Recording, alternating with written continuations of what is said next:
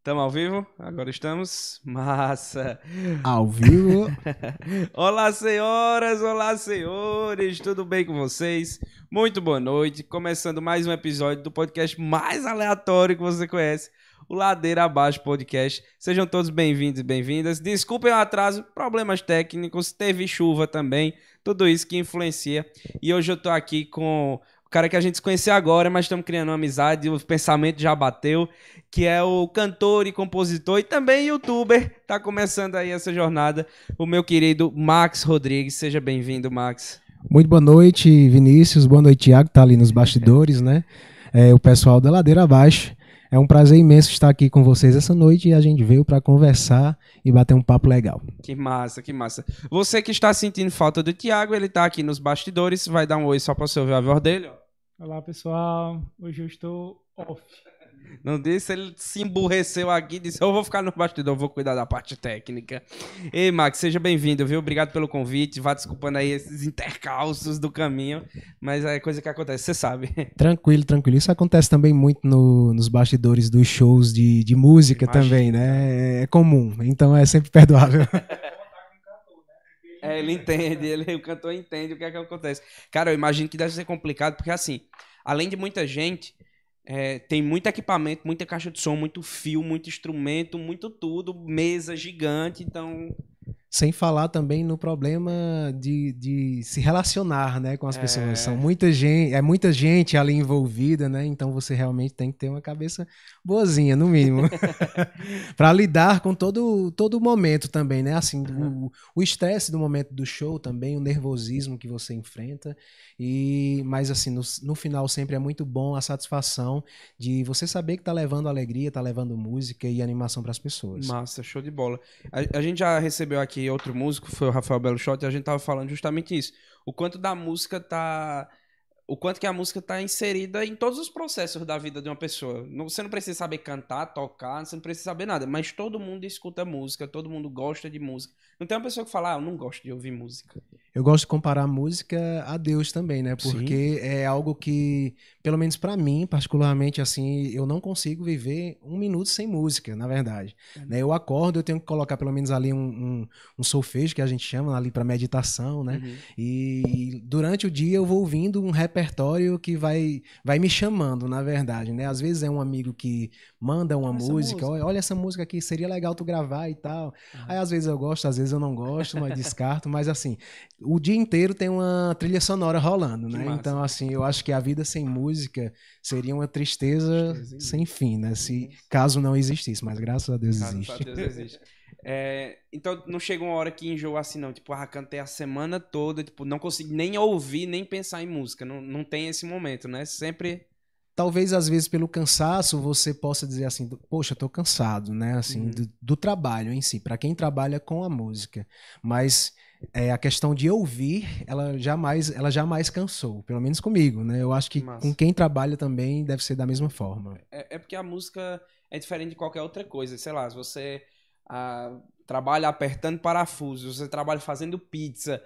Chega uma hora que você não aguenta mais pizza, você não aguenta mais parafusos. Só que a música não, a música é algo natural do ser humano. E ela também sempre está se renovando, né? Existe Sim. uma infinidade também de estilos, de, de, de, frequências também, de coisas que você pode trabalhar ou, ou vivenciar dentro da música. Né? Legal. As sensações né, que a música te passa também, inclusive, é algo muito terapêutico porque a música ela faz você realmente viajar, às vezes sair ali de um loop de pensamento, às vezes que está te estressando e tudo mais, você colocou uma música e tal, você relaxa o seu corpo, relaxa a sua alma, seu espírito, uhum. né? E eu costumo dizer que música é vida, né? Com certeza. E uma, dúvida que me surgiu, tu sabe quando nasceu assim música, as primeiras manifestações de, de canto ou de, de de instrumento em si, tu sabe dizer? Bom, pela história, pelo pouco que eu estudei, assim, a música ela já se manifestou lá no, no, na Idade da Pedra, né? Uhum. Através do, do, do, do homem pré-histórico. Ele já começou ali a desenvolver ali um certo tipo de tambor, né? E, e já entendia que existia um tipo de ritmo, né? Ao bater ali. E durante a história ela foi se desenvolvendo e, e ficando mais complexa, né? Uhum. É, na Idade Média eles também começaram a desenvolver certas técnicas onde dentro daquela igreja onde tinha aquela, aquela estrutura, né? Que já era pensada também para isso, é, eles começaram a desenvolver o canto coral, Sim. né? E, e tudo isso sempre também foi muito é, é, ligado à religiosidade, né? É e música e religião também caminham juntos. Né? É, eu acho que não existe nenhuma religião que não tenha um momento para a música, para o louvor. É, porque música é espiritual, né? De Sim. fato, né? Eu acredito que música e espiritualidade caminham juntos também. É uma coisa só. Né? Que massa. Na verdade, uma, uma necessita da outra, né? Com certeza, com certeza. E é interessante porque conseguiu alinhar, alinhar duas coisas que tu vive, né? Que tu trabalha e vive com isso, que é a música e a questão do canal, né? Do Maximizando. Você que tá aí assistindo, procura lá no YouTube Maximizando quando acabar aqui a nossa live. Tem que especificar que o Maximizando tem, em vez do, de um A, tem um 4, viu, gente? Foi uma forma ah, que eu M4. achei. M4. É, M4, né? No, é só substituir o, o A do Maximizando pelo 4. Foi uma forma de, de eu achar é, de eu transformar no, o nome bem característico, na verdade, uhum. entendeu? Massa. Tiago vai deixar aí na, na descrição também, né, Tiago? Vai deixar o Maximizando na descrição. Massa. Já tem um Instagram aí com mais de 15 Show. mil seguidores. Menino, foi um trabalho. Foi um trabalho. não é seguidor comprado, tem, não. É tem seguidor dias, Tem dias, tem dias que eu falto assim, dar na cara do Instagram, porque ele, ele é muito chato às vezes, né? Cara, o Instagram tá chato, A né, questão velho? de você estar tá o tempo todo ali tendo que produzir o conteúdo, o conteúdo sempre, sempre, sempre, sempre, sempre, sempre para chamar atenção e chamar a audiência, aquela coisa toda. Tem dias que você não tá com saco. É, né? ele, ele meio que faz as. Vira uma guerra, assim, tipo, das pessoas para quem tá postando mais, para quem vai aparecer primeiro, né? É porque você começa a competir, né, com, com grandes audiências. Vamos é. supor, um programa de, de TV que já tem a sua audiência natural, ele tem um Instagram, aquele, aquele Instagram, ele naturalmente ele vai ter uma audiência é é, é, né? que já vem de outro lugar, entendeu? Uhum. Então, quando realmente um influencer, né, uma, um, uma pessoa que já tem um alto nível de seguidores lá e tudo mais, ele já tem, o algoritmo já entende que aquele público ali, é, ele já mostra automaticamente para as pessoas, uhum. né? E quem está começando devagarzinho tem que, ser, tem que construir essa é. audiência aos poucos e tem fazer... mostrar depois. Sem falar que o Instagram impõe milhões de regras para que você entre dentro do algoritmo para que você seja aceito, né? Cara, e eles estão numa onda agora de derrubar as contas, né? Não sei se tu já viu, tipo, Ainda não derrubaram, não derrubem a minha, Deus, pelo amor de Deus. Por favor, senão a gente fica triste. Mas ele tá numa onda aí de derrubar conta de de influenciador, até mesmo de alguns youtubers, eles estão nessa mania aí, é, por qualquer besteira. Assim, de um lado, é, é, interessante isso acontecer, porque tem muita coisa também negativa sendo exposta uhum. dentro das redes sociais, dentro de algumas pessoas que não têm um pingo de noção, assim, é em, em, em trazer um conteúdo realmente que de fato seja seja bom para as pessoas, entendeu? E muita gente que também espalha ódio, que é espalha é preconceito, esse tipo de coisa, eu acho que realmente essas contas devem estar tá sendo observadas e, e, no caso, se for necessário, realmente cair. É. Mas, assim, aleatoriamente, Instagram não, pelo amor de Deus. É, nesse sentido eu concordo contigo, mas o Instagram por vezes erra, cara. Por exemplo, a gente posta aquela arte, né, com o nosso convidado. Hum. O Instagram lê Covid ali e coloca a tagzinha do Covid, como se a gente estivesse falando a respeito de Covid. É o santo algoritmo, né? Então eles realmente têm que dar uma observada nisso aí, melhorar é, para que não, as pessoas não sejam. É, é, como é que eu posso falar, meu Deus do céu? Elas não sejam prejudicadas. É, né? verdade, é verdade.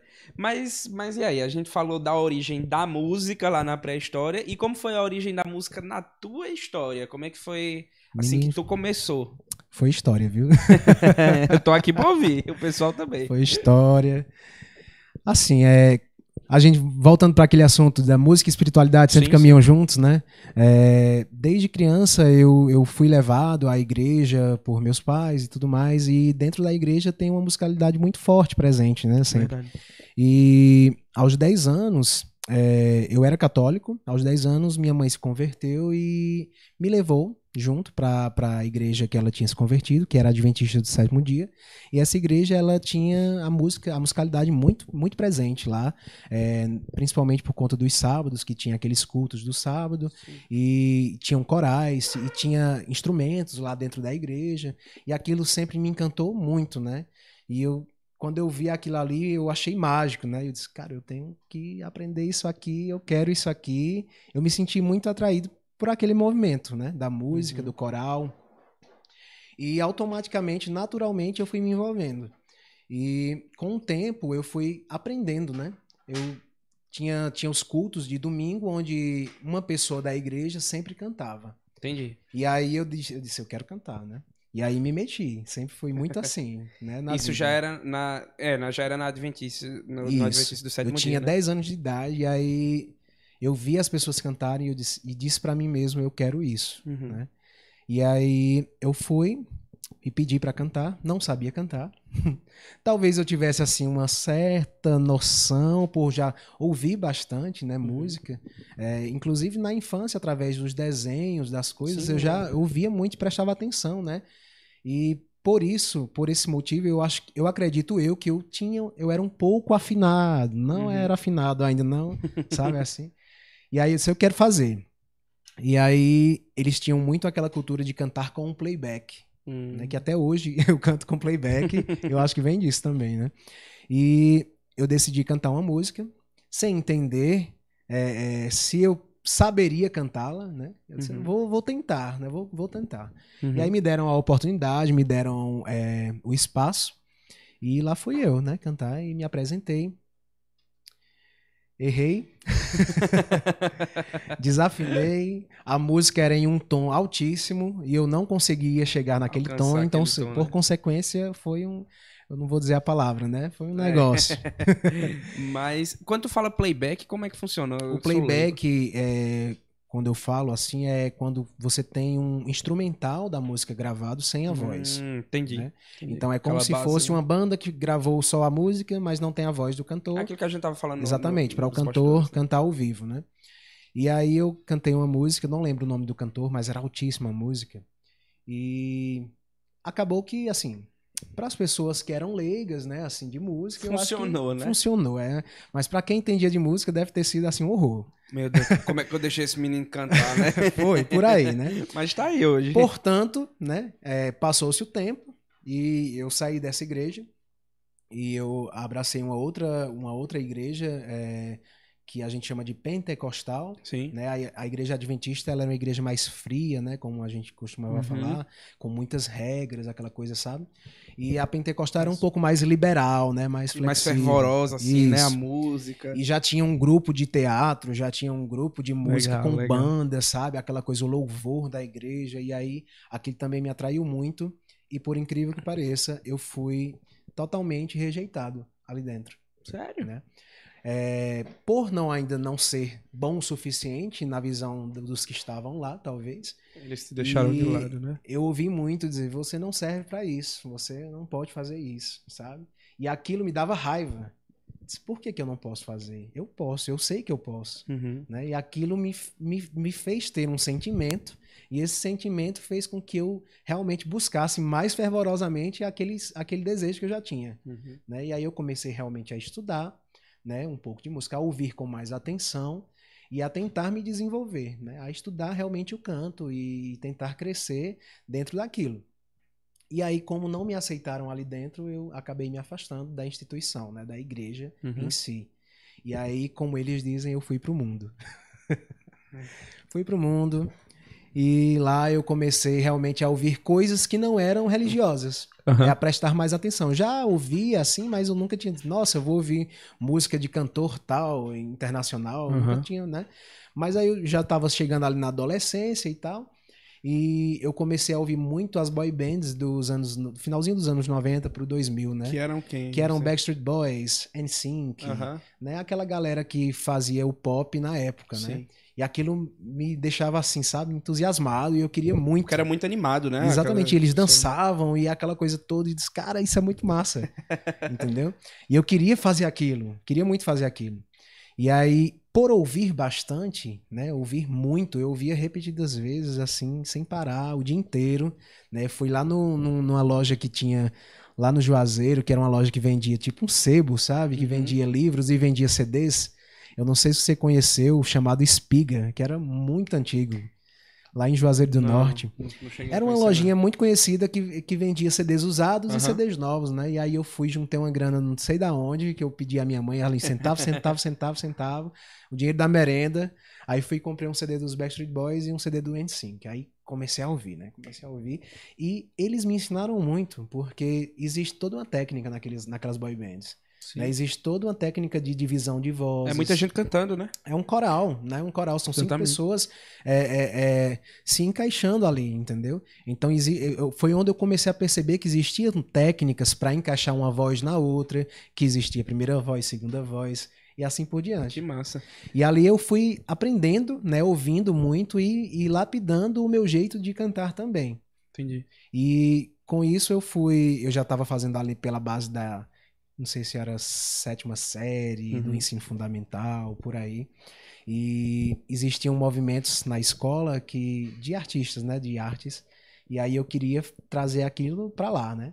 Uhum. Eu quero cantar, mas eu acho que ninguém aqui vai conseguir cantar. Então vamos dançar, né? E aí a gente criou um grupo, uma, uma boy band cover, Sim. né? Lá, um cover do N5 dos Backstreet Boys e aquilo ali foi um sucesso. Que massa. E aí eu tive a sensação de fazer sucesso. Uhum. Porque a gente formou o grupo, aprendeu as coreografias e se apresentavam nos eventos da escola, tipo Dia das Mães, não uhum. sei o que, uhum. essas coisas e tal. E as meninas começavam a, a, a esganar-se, assim, sabe? A gritar, a achar, assim, eu me senti o próprio. Eu acho que a gente, o grupo se sentiu próprio. Os próprios, né? Uhum. E aquilo, aquela sensação, sabe, assim, me deixou extasiado, né? Fiquei Massa, muito feliz cara. e, e eu quero isso pra minha vida. Foi onde eu tive aquele clique, né? Disse assim, eita, é isso que eu quero fazer pro resto da minha vida. Uhum. Né? Que massa. E ali eu comecei a, a, desenvolver mais a minha arte, né? Comecei a, a aprender a dançar. Eu era bem gordinho, bem gordinho. eu entendo. Eu, eu, eu, eu, tive muito preconceito também em relação a isso. Uhum. Eu, eu, tive muito bullying do, dos amigos, porque quando o negócio começou a fazer um certo sucesso ali, pelo menos naquela comunidade ali, uhum. né? É, eles não queriam o gordinho dançando. É, começaram a apontar o dedo, tipo, como é. assim, é, né? Porque o gordinho era um pouquinho mais desengonçado, aquela coisa toda, né? E aí, é, eu, eu, já, eu, fui, eu fui levado a dois momentos, né? O primeiro na igreja, por ser rejeitado, Sim, dizer assim... O primeiro não, assim, é, né? Você não serve para isso. Eu disse, por que, que não serve para isso? Eu fui, lutei e mostrei que hoje eu sei. Sim. Né? E ali dentro do grupo também eu, eu fui rejeitado, né? Mas aí, aí eu disse, não vou dar o braço a torcer, vou estar tá bom. Eu criei o grupo, né? Vocês vão ficar aí dentro da escola fazendo seus, suas apresentaçõezinhas, mas existe um mundo lá fora para mim. E aí é, eu conheci um grupo que existia no Juazeiro, que já fazia também um certo sucesso, que era um cover também da mesma coisa, uhum. só que eram, eram rapazes já, já eram assim, os adolescentes mesmo, sabe? Assim, já grandões, mais velhos. E eles faziam muito sucesso porque eles já, já tinham coreografias mais apuradas, né? Eles se apresentavam em eventos como jejunos, que eram, eram uma reunião do, das escolas da cidade, Sim. no ginásio, e reuniam todas as escolas. Já era algo mais gente. famoso, né? Era, tipo assim, eles eram muito conhecidos. A gente entrava, eles entravam no estádio lá para dançar e o estádio ia abaixo, né? Lá, uhum. O estádio não, o ginásio, né, gente? Sim, sim, sim. Ginásio. E aquilo, aquilo me encantou e eu disse, eu vou atrás disso. Né? Aí eu conheci uma pessoa do grupo, e a pessoa disse: "Não, fulano de tal tá indo embora para São Paulo e vai ficar, vai ter uma, uma vaga. vaga, né? Mas aí tu vai aceitar o gordinho?" aí eu disse: "Não, vamos fazer o seguinte, você vai pegar as coreografias e a gente vai ensaiar e vai ver se dá certo." Fazer um teste, né? Fazer um teste.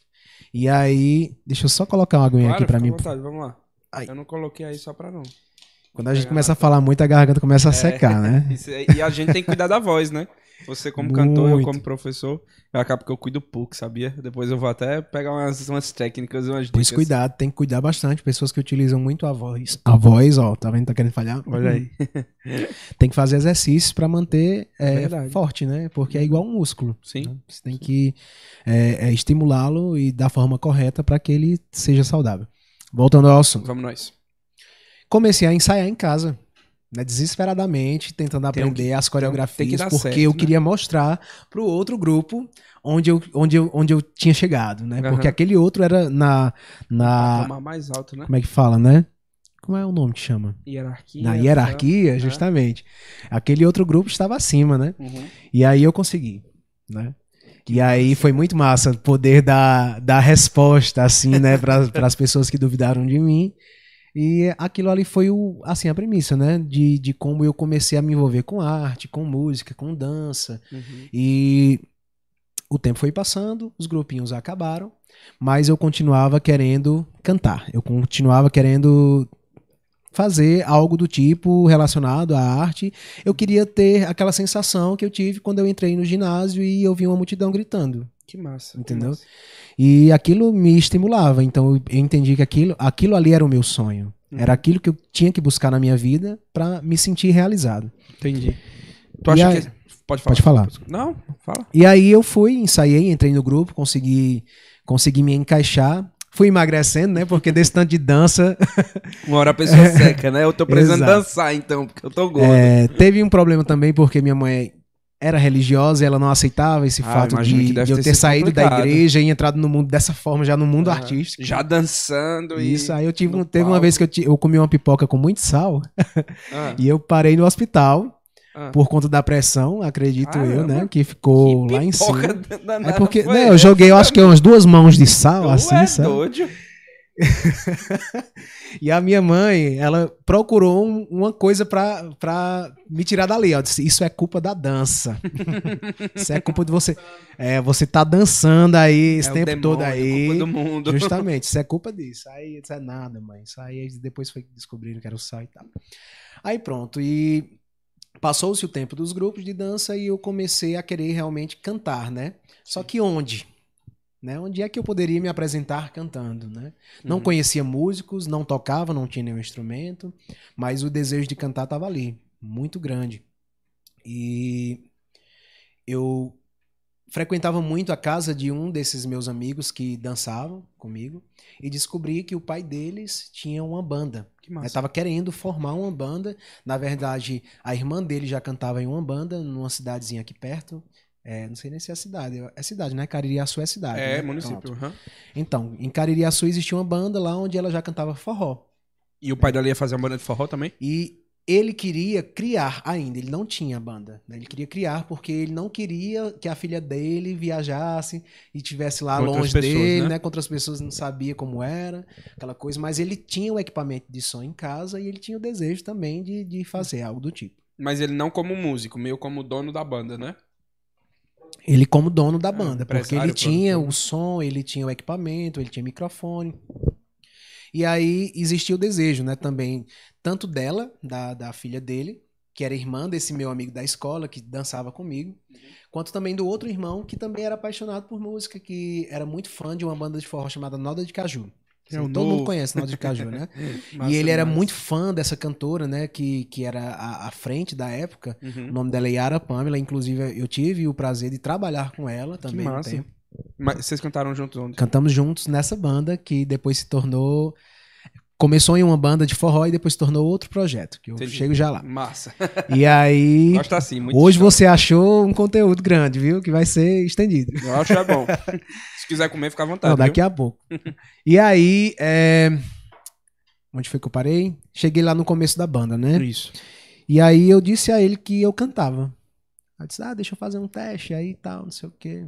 Aí deixou, cantei, eu acho que cantei afinadinho, bonitinho. Fora a igreja, tu nunca tinha cantado pra ninguém. Fora a antes dessa- igreja, dessa eu, eu não né? sabia nem que existia esse mundo, assim, de, de bandas, Entendi. de forró. Eu nem sabia nem que existia bandas no Juazeiro, né? Entendi. entendeu?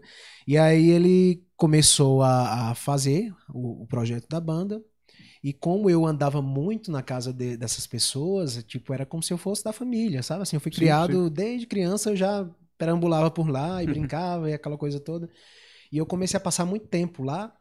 E como começou a, a, a iniciar-se esse projeto da banda, Já eu me encaixei meio, ali e começou-se esse projeto. O nome da banda era Garota Sapeca. né? um nome bem.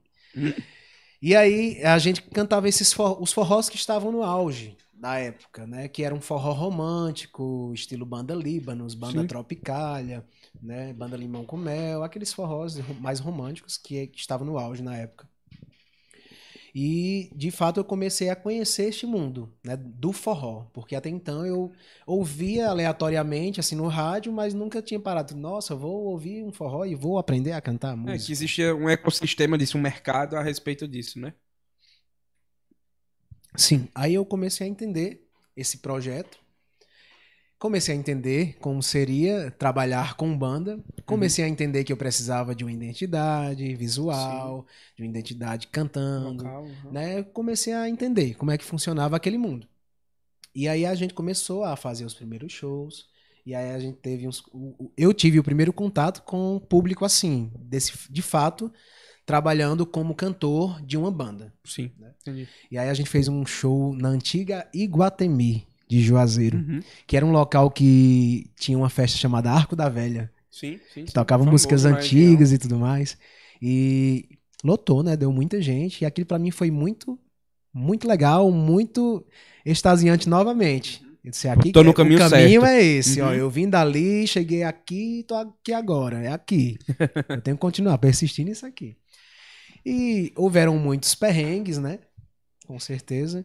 Claro. E é, ele realmente, o dono da banda, fez de tudo para que a banda é, crescesse, é, evoluísse. Porém, eu acredito eu que ele não tinha tanto conhecimento, né, da, realmente dos negócios, de como gerenciar de fato. Porque é uma empresa, né? Exatamente. É uma empresa. E ele tinha muito sonho, ele tinha o desejo, mas não sabia como gerenciar, né? Então teve muita gente também que se aproveitou, sabe, É, assim. tem, né? É Mas a gente isso. realmente fez, se esforçou, né? E aí eu descobri uma nova, um novo talento. É, a banda precisava de um CD, de gravar um Hum. CD, né? Gravar músicas próprias. E aí eu disse, cara, eu acho que eu sei fazer isso. Aí eu comecei a ouvir algumas músicas. Vamos tentar começar a fazer uma versão primeiro, né?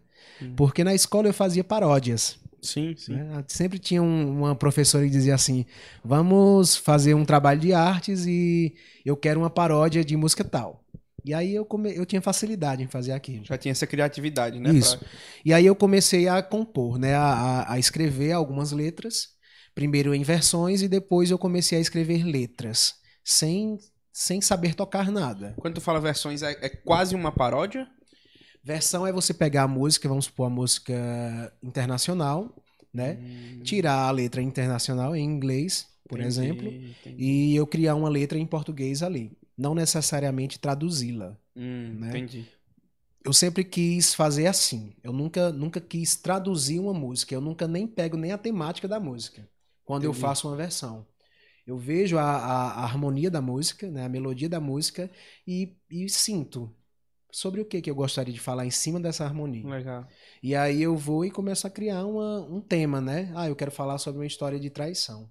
Aí joga E aí eu cima. começo a pegar um- um- um guincho de uma letra, de uma palavra, e vou complementando com outra, e vão se encaixando, vão se encaixando, vão se encaixando. Daqui a pouco tem a primeira parte, um refrão, acabou. É tipo aquela Paulinha, me diz o que é Lembrando que, que, tem que você tem que pensar sempre que tem que rimar, né? Não é tão É, fácil cara. assim. Né? Você Não é só que sair escrevendo, não buscar texto, palavras escreve. que, que rimem e que se E que tem encaixem. né? sentido, né? E que se encaixem na harmonia, porque você não pode falar é, é, feijão com arroz se não se encaixar ali na música, na, na melodia da música, entendeu? Tem uma música que eu sempre acho que os caras não conseguiram terminar e fizeram assim. É... Como é que ela fala no final? E o fim nem precisa. O nosso santo bateu o amor da sua vida. Sua... E o fim nem precisa rimar. Elaiá. Acho que eles não tiveram mais o que colocar. Ele... Pô, vou dizer que o fim não precisa rimar e vou botar um Elaiá aí no meio.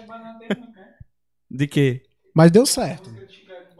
Deu certo, deu certo. Ele fala demais, né, bicho? Aquele cara, ele fala o show Fazer que todo. nem Inês Brasil, ó. É, não tem o que falar. Elaiá. Ele é. mas, mas e aí, tu tava lá fazendo as versões, né? Tipo, vamos ter que produzir conteúdo autoral aqui nosso. Vamos primeiro nas versões. Isso, e aí eu criei o primeiro CD, né? Essa banda ela já tinha passado por uma transformação. Porque antes era forró, e dentro do forró a gente ainda nem tinha pensado em gravar nada autoral. Uhum. Mas já, já sentia a necessidade de gravar um CD próprio de músicas próprias. Entendi. Só que nesse, nesse período começou a, a, a estourar no Brasil o ritmo do Pará chamado Calypso, Sim. Com a banda Calypso da Joelma e outras bandas que vinham de lá do Pará, como Companhia do Companhia Calypso, Calypso, né? essa, essa galera. E a gente se encantou muito por esse estilo de música, por esse ritmo, na verdade, né? Porque é um ritmo. Como é, qual que é o, é o Calypso? É Calypso, né? O nome É, existe a, existe a banda Calypso, Sim. mas o que de fato é, é o ritmo, que é o tipo da batida da música que determina o ritmo, Uhum. chamado Calypso. Então, o, tem a banda, mas o Calypso é o nome de um ritmo, o né? Calypso é o, é o nome de um ritmo, como forró, como pagode, Massa. entendeu? E aí é porque é originário lá do Pará mesmo, assim, não chegava aqui no Ceará. Sim. Né, e começou a, a ter destaque por conta Com, da com Joelma. essas bandas, né? Exato. E aí, com- na verdade, o Calypso, ele é um derivado do brega. É, deriva que depois brega. veio o Tecnobrega, né? A galera começou Isso, a aí, mexer, aí né? começa, né? É, é fazer uma, é uma derivação, na verdade, É, né? É, nasce um ritmo e aí vão tirando um- algumas coisas e vai, Colocando vai outras, nascendo outro, né? nele, né? Os filhotinhos, né? O Tecnobrega já é um filhote do. É, mais recente, Calypso. né? Bem... Isso. E aí a gente se encantou por aquela proposta. E aí, como é que a gente faz? Eu queria, a gente queria tocar calypso. E no Ceará não tem nenhuma banda de calypso, já seria um diferencial. Uhum. E aí eu comecei a compor, compor já dentro dessa temática, né, do calypso. E nesse meu tempo a gente conheceu um, um grande produtor, é um tecladista, Uhum. que ele já, tra- já trabalhou em outras bandas grandes de forró, como a Tropicália e tudo mais, Massa. e ele estava parado no Juazeiro e aí ele Queria decidiu produzir alguém, né? produzir alguma coisa.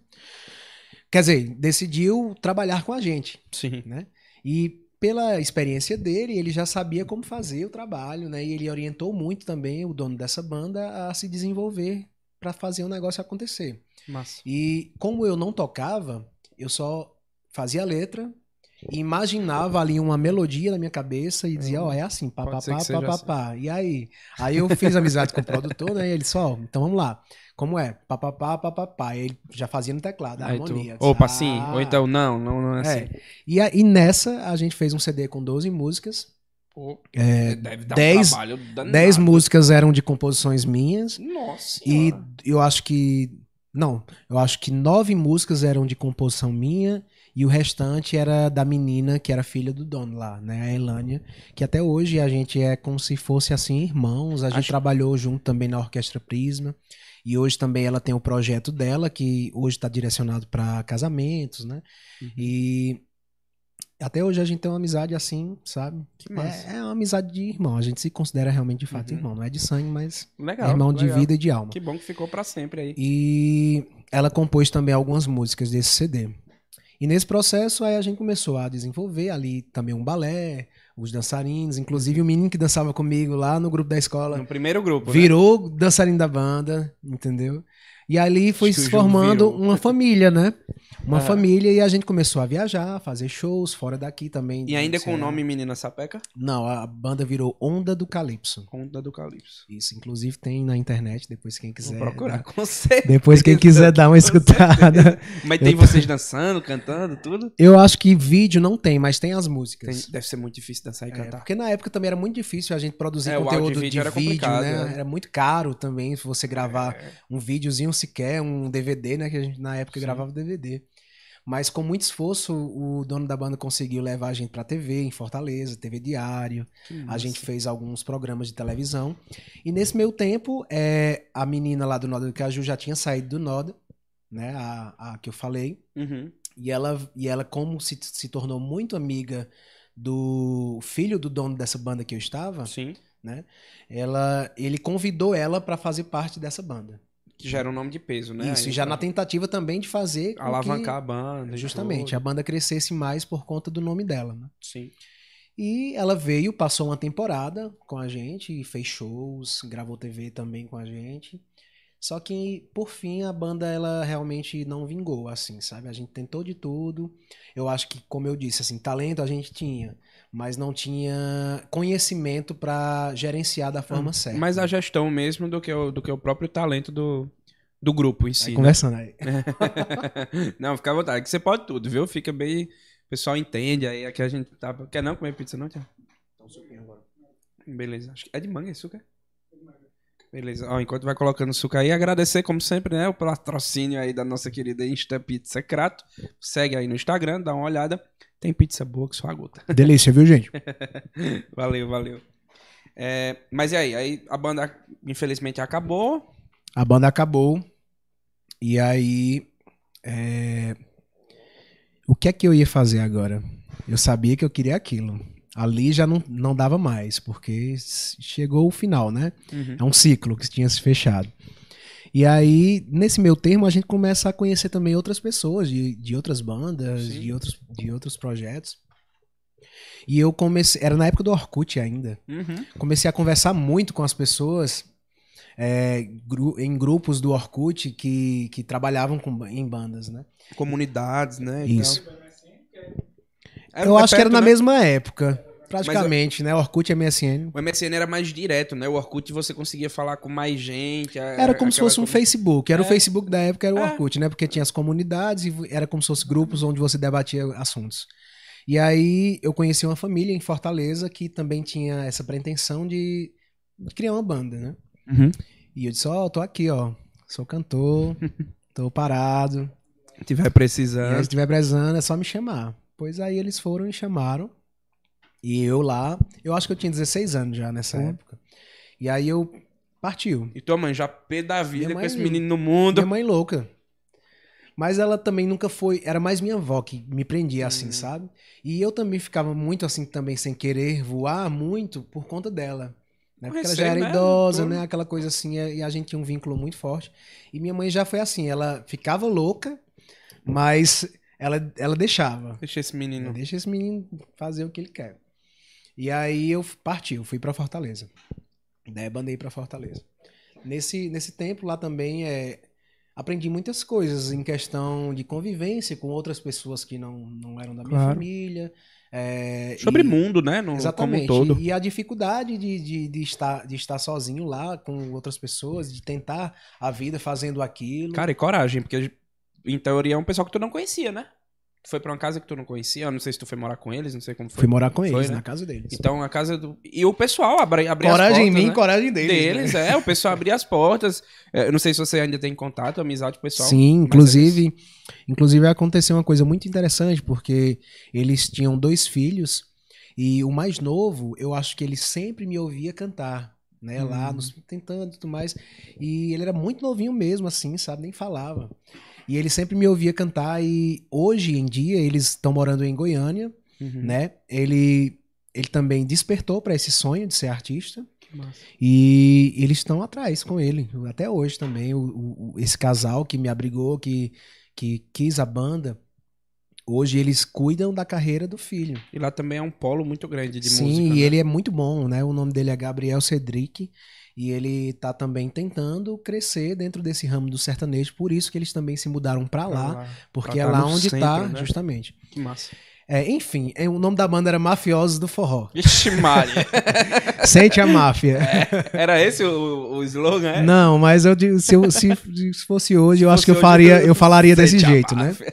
E entre, e entre isso, muitas histórias Muito engraçadas bom. assim. Eu tive, fui fazer um show lá no- numa casa em Fortaleza chamada Casa de Forró, Aham. que era uma casa assim que lotava de gente, lotava de gente assim, sabe? E meu primeiro show, eu disse, eu quero quero arrasar muito hoje aqui. Aí eu, pra eu ficar um pouco mais desinibido, vou tomar uma cachaça antes, né? Que eu não sou Uma obrigado. lapada de cana. Aí tomei umas cachaçinhas e acabei perdendo o. perdendo a noção, né?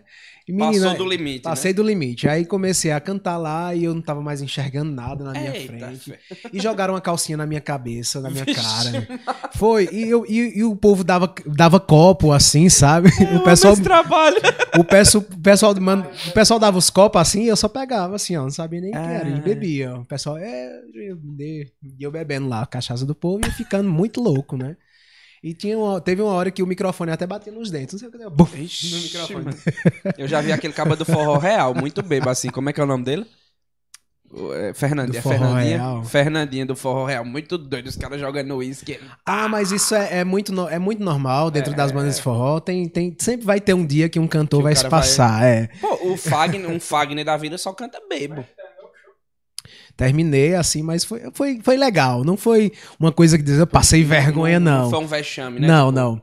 É, inclusive aconteceu uma história um pouco parecida com a Baby Son, né? Porque Uhum. depois desse processo a gente já tá chegando aqui em outro, É, outra, um outra história, né? Tiveram muitas coisas, né? Aconteceram muitas coisas, mas acabou que essa banda também não deu certo. Não, não vingou também. Não né? vingou também, porque é Caramba. muito difícil. É muito difícil você colocar é, uma banda no topo, É. entendeu? Você tem que ter muito investimento e realmente saber uma estratégia muito boa pra fazer aquilo acontecer, entendeu? E é é só parar pra pensar assim, a gente vê muita banda aí, muito cantor, mas tem um monte que ainda não deu certo. Sim, e Entendeu? tem muita gente talentosa. E a questão É. hoje em dia é você realmente ter um certo dinheiro, de fato, pra Sim. investir, porque é como se fosse uma empresa. Ou alguém que coloque dinheiro em você, né? Tipo, vem cá, Justamente. menino, vamos...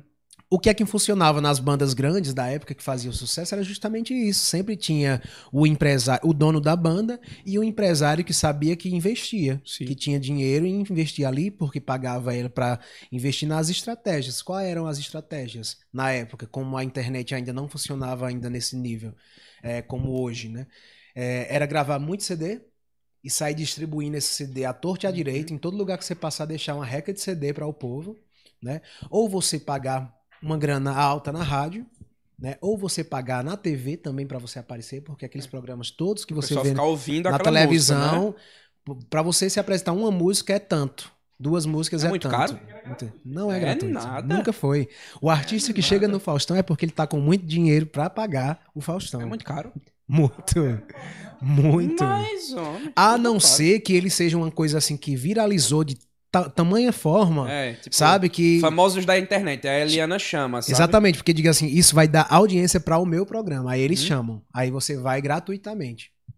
E aí é, eu fui, não deu certo lá, voltei pro Juazeiro e disse, não quero mais o mundo do forró. Esse mundo do forró é muito. Mas tu não pensou em desistir da música. Não, eu não, pe- não pensei em desistir da Que música. massa, que massa. Eu não queria mais o forró porque no mundo do forró, ali dentro das bandas, existe muita coisa que acontece, né? Existe a máfia, por isso o nome mafioso do forró, sabe? Na época era muita gente, um querendo engolir o outro, sabe? Um, Uhum. sabe? E muita conversinha, muita coisa, sabe? E você realmente tinha que estar muito assim, tapete, né? antenado, justamente, puxando o tapete do outro. Principalmente se fosse uma banda que tivesse dois, três cantores, Hum, entendeu? Alguém querendo ser É. melhor, né? Isso rolava muito mais entre. Assim, nunca, graças a Deus, eu tive problema com ninguém. Mas Massa. rolava muito entre as dançarinas, entre as cantoras, né? Uma queria aparecer mais que a outra e etc. Sempre rola uma picuinha, né? É, sempre existia isso. E aí eu cansei daquele mundo, daquele ambiente. Eu disse, não, não quero mais o forró. E aí eu disse, mas eu vou fazer o quê? eu quero cantar, mas se eu não vou passar pra banda de forró, eu vou fazer o quê? Tá bom, vou fazer barzinho. Aí, mas como? Eu não sei tocar violão. E eu sei que eu não vou ter saco pra aprender e eu quero fazer isso agora. Porque tá meio junto, né? O cara que tá no barzinho tá aqui É, no violão isso. e no microfone. E aí, como eu, eu lembrei lá da igreja. Ah, as pessoas cantavam com playback e era interessante, né? E aí eu fui e disse, vou começar a descobrir aqui como é que eu faço pra conseguir esses playbacks de Uhum. músicas, das músicas convencionais. E aí no Orkut eu descobri um grupo chamado C acho que era CPG, uma coisa assim. Era alguma coisa, era um grupo que tinha playbacks, né? Tinha playbacks lá que você podia baixar, já de lá. Era antigamente pelo For Shared, eu acho, né? Torrentzão no Forte. Isso. E aí eu comecei a baixar uma reca de playbacks. E formar um, formar um repertório. Ixi, era uma demora, menino. Achei a internet zona ruim. Era, era o início do MP3 na época, né? Internet zona horrível e o cara lá baixando música. A discada que você esperava um final de semana final de semana de madrugada. Pra ser mais barato. pra entrar no Mirk. Tu é do tempo do Mirk? Não. Tu Não, é do tempo do Mirk? Não, não. não. Cara, era o, pre- é, antes do MSN muito, ó. Sério? Era um programazinho, tipo, era um bate-papo, era um chat, né? Aham. E aí tinha as salas, né? Cariri, é, Fortaleza. É, eu peguei o bate-papo UOL, teve essa época. Não, também. foi muito antes do bate-papo UOL. Agora, era mais legal, sabe, assim, porque as salas já tinham seu, a sua fama, o seu, o seu sucessozinho ali, e as pessoas iam pra onde interessava. Tipo, tipo, aqui era o Cariri, né? Uhum. Sala Cariri, e as pessoas ficavam famosas, né? Quem eram os operadores, que eram as pessoas que tinham arroba e ficavam no topo da Hum, sala. entendi. Né? Então, os donos da sala eram as pessoas mais famosas. Todo Existiam, ali. né? existiam os encontros, né? Porque na verdade era o IRC. E aí as pessoas se encontravam, passavam a semana to- toda lá conversando, batendo papo na, no canal Cariri. Uhum. E os nicks, né? Os apelidos ficavam conhecidos. E no final de semana todo mundo ia ali pra Praça da Sé se encontrar e fazer aquele grupinho. Mas voltando ao assunto Bora da nós, música. bora nós. Que a gente começa é a entrar em outros assuntos, aí É se isso perde. mesmo, é isso mesmo. E então eu voltei pra cá e, e quis começar um projeto de barzinho. Só que eu não sabia como fazer, baixei os playbacks, né? E tinha um computador, tinha um notebook. E aí eu disse: não, eu vou gravar um CD. Uhum. Eu aprendi a gravar a, gravar a voz em cima do playback já nesse tempo, né? Sabe, vou fazer um CDzinho aqui. Aí eu fiz bem manualmente mesmo assim, imprimi uma foto bem, bem feia. aí coloquei lá num CD, fui lá no, no- numa lojinha de CD que vendia CD, aqueles CDs virgem, né? É. Aí gravei uns CDs e tal, e fui nos bares que eu conhecia, né? Inclusive, um dos bares hoje, é, um dos bares ficavam ali perto da Praça Padre Cícero, e esse bar, é, quem, quem organizava, quem gerenciava, era aquela influência que hoje era muito conhecida, que é a Thaís Teixeira. Sim, E aí, ela é quem gerenciava lá e tudo mais. entendi. E eu fui lá, entreguei o CD pra ela. Eu disse, ó, me deixa cantar aqui, mas como é que tu faz o teu show? Disse, não, não toco não, mas eu, eu faço assim, assim, assim. Deixa cantar só uma vez. Se você gostar, Aí a gente, aí a gente continua. Né? Aí eu ia, eu sabia já ligar ali a mesa de som num som, Uhum. né? Já sabia ligar o meu microfone, já sabia ligar meu notebook com um fio lá na caixa de som pra fa- sair o som e fazer um show. Massa. E automaticamente eu comecei a fazer o que hoje eu chamo de live show, né? Que é através de playbacks. Que até hoje eu me apresento dessa forma. Sério? Em alguns bares. Mas não corre o risco de alguém pedir uma música, não? Tipo, Max, toca tal música. Corre, né? Mas a gente também não é obrigado a saber todas as É. músicas. Não, que o problema é não ter o playback dela, né? É, justamente isso. Mas aí eu, tipo, quando infelizmente eu não consigo cumprir o, o pedido, aí eu vou e peço desculpas, né? Eu, ah, ó, infelizmente, música tal, quem pediu música tal, infelizmente eu não vou conseguir fazer por conta disso. Entendi. E as pessoas compreendem, né? E nessa época eu já tinha um repertório e eu gostava muito de música internacional, já conhecia algumas, Hum, né? E era o diferencial, porque eu acho que nenhum cantor de barzinho que fazia barzinho cantava internacional na Que é época. mais difícil, né? Tem que saber, Sim, tem meio que pelo menos o básico tinha- de outra língua. E eu acho que isso foi que realmente chamou a atenção pra mim, né? Uhum. Porque eu era um diferencial. E aí eu comecei a me apresentar em barzinho aqui, barzinho ali, eh, fui conhecendo os donos de alguns bares e pedindo a oportunidade, o espaço, e sempre deixavam, e quando eu ia, gostavam. Entendiam, porque quando eu falava, tu em notebook? Como assim? Como assim? Cadê o Né? cara do violão? Cadê, Cadê a músico? banda? Cadê tu tocando? Eu disse, não, é assim. Agora, se você gostar depois, a gente volta. É, se gente, não, Deixa eu fazer esse teste aí, bem, né? é. E sempre agradava, né? As pessoas gostavam muito e, e comecei a trabalhar dessa forma. Massa. É, Aí surgiu um convite para eu voltar pro forró, né? Uhum. E aí eu fui convidado para cantar na banda Baby Som. Massa demais. Forrozão Baby Som, quente arrochado. e aí eu queria, né? Porque eu já conhecia um pessoal que trabalhava lá, Uhum. né? Alguns dançarinos. E a Bebson já tava grande, né? Nessa época. Já, assim, já, na verdade, já tinha passado o seu auge, mas continuava fazendo um certo sucesso em determinadas regiões, né? Sim. Como Alagoas, Sergipe. E aí eu, eu fui fazer o teste, passei e comecei a trabalhar com eles. E aí viajei a primeira vez para Maceió. Foi o, o aniversário que eu tava até comentando Sim. contigo. Lotado. E eu cantei para mais de 100 mil pessoas Nossa, nesse primeiro dia. show, pô. Primeiro show com a Baby disse, 100 mil pessoas. Vamos lá. Tu Vamos lá. sabia? Te avisaram, tipo, Max, tem 100 não, mil eu sabia aí. que eu iria enfrentar públicos grandes, mas eu não sabia que eu ia cantar pra tanta gente, assim, na primeira vez, Mas né? nesse dia tu soube antes ou depois? Eu soube no dia, porque quando ele, quando ele falou assim, é o aniversário da cidade. E vai ser na praia pra todo tu- mundo. opa, Aí eu já muita gente. entendi que, dizer, opa, quem é, quem é que não vai, né? Mas, mas o negócio é esse, tipo, porque o número 100 mil é o que, é o que abala, entendeu? Talvez tenha sido até mais, eu não sei, mas era muita gente, era um mar de gente, assim. Nossa senhora. E Baby Som lá em Alagoas é Era o famosinho, auge, assim. sabe? Assim, Baby Som era a banda, sabe? Tipo Wesley Safadão, sabe? Aham. E aí foi a gente e Magníficos.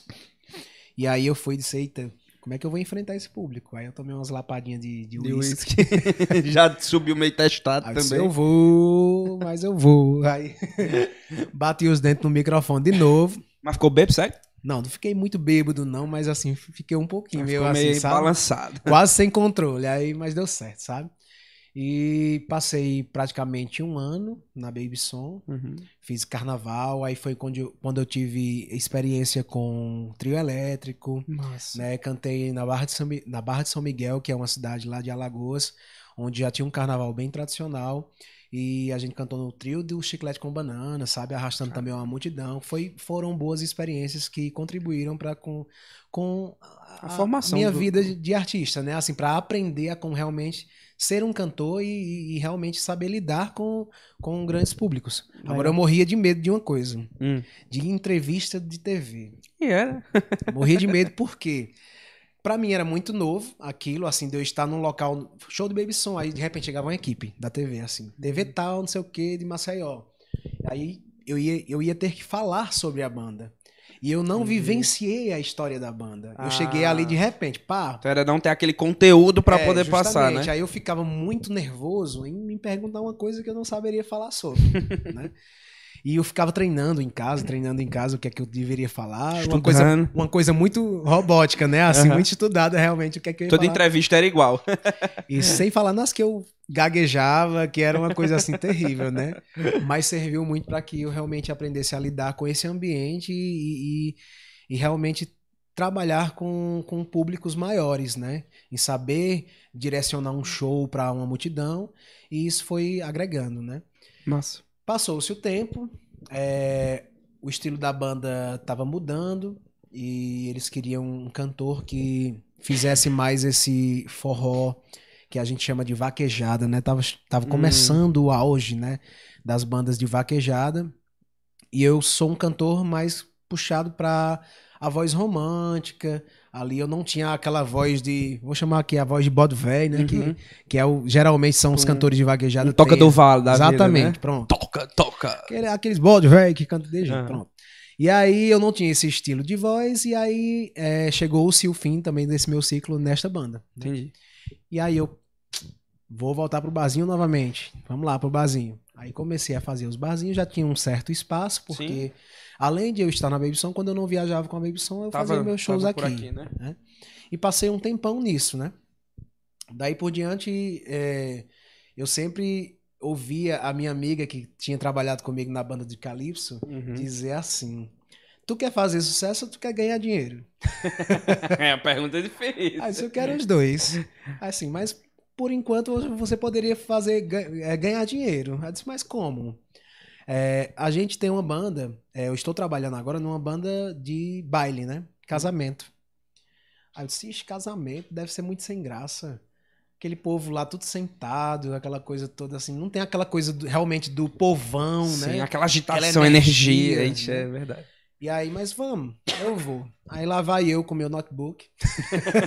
Fiel escudeiro, a banda todinha tinha- dentro do notebook. Eu tinha mandado fazer uma, uma plataforma de ferro, sabe? Assim, onde eu peguei tipo um, um, um Tripé. tripézinho desse. Eu mandei fabricar e uma plataforma de ferro que era pesado, viu? Pra só colocar o notebook em cima. Uhum. Pra, porque era muita música. Era muita música e eu, tinha, eu não ia decorar tudo de um Tu dia mesmo pra noite. operava, tu mesmo ia lá e mexia. Sim, era, era meio que eu, eu utilizava o notebook com a banda é, pra só ler as músicas, né? Entendi. Geralmente as pessoas usavam a pasta, né? Fazia É. aquela coleção de pasta de música e passava na pasta.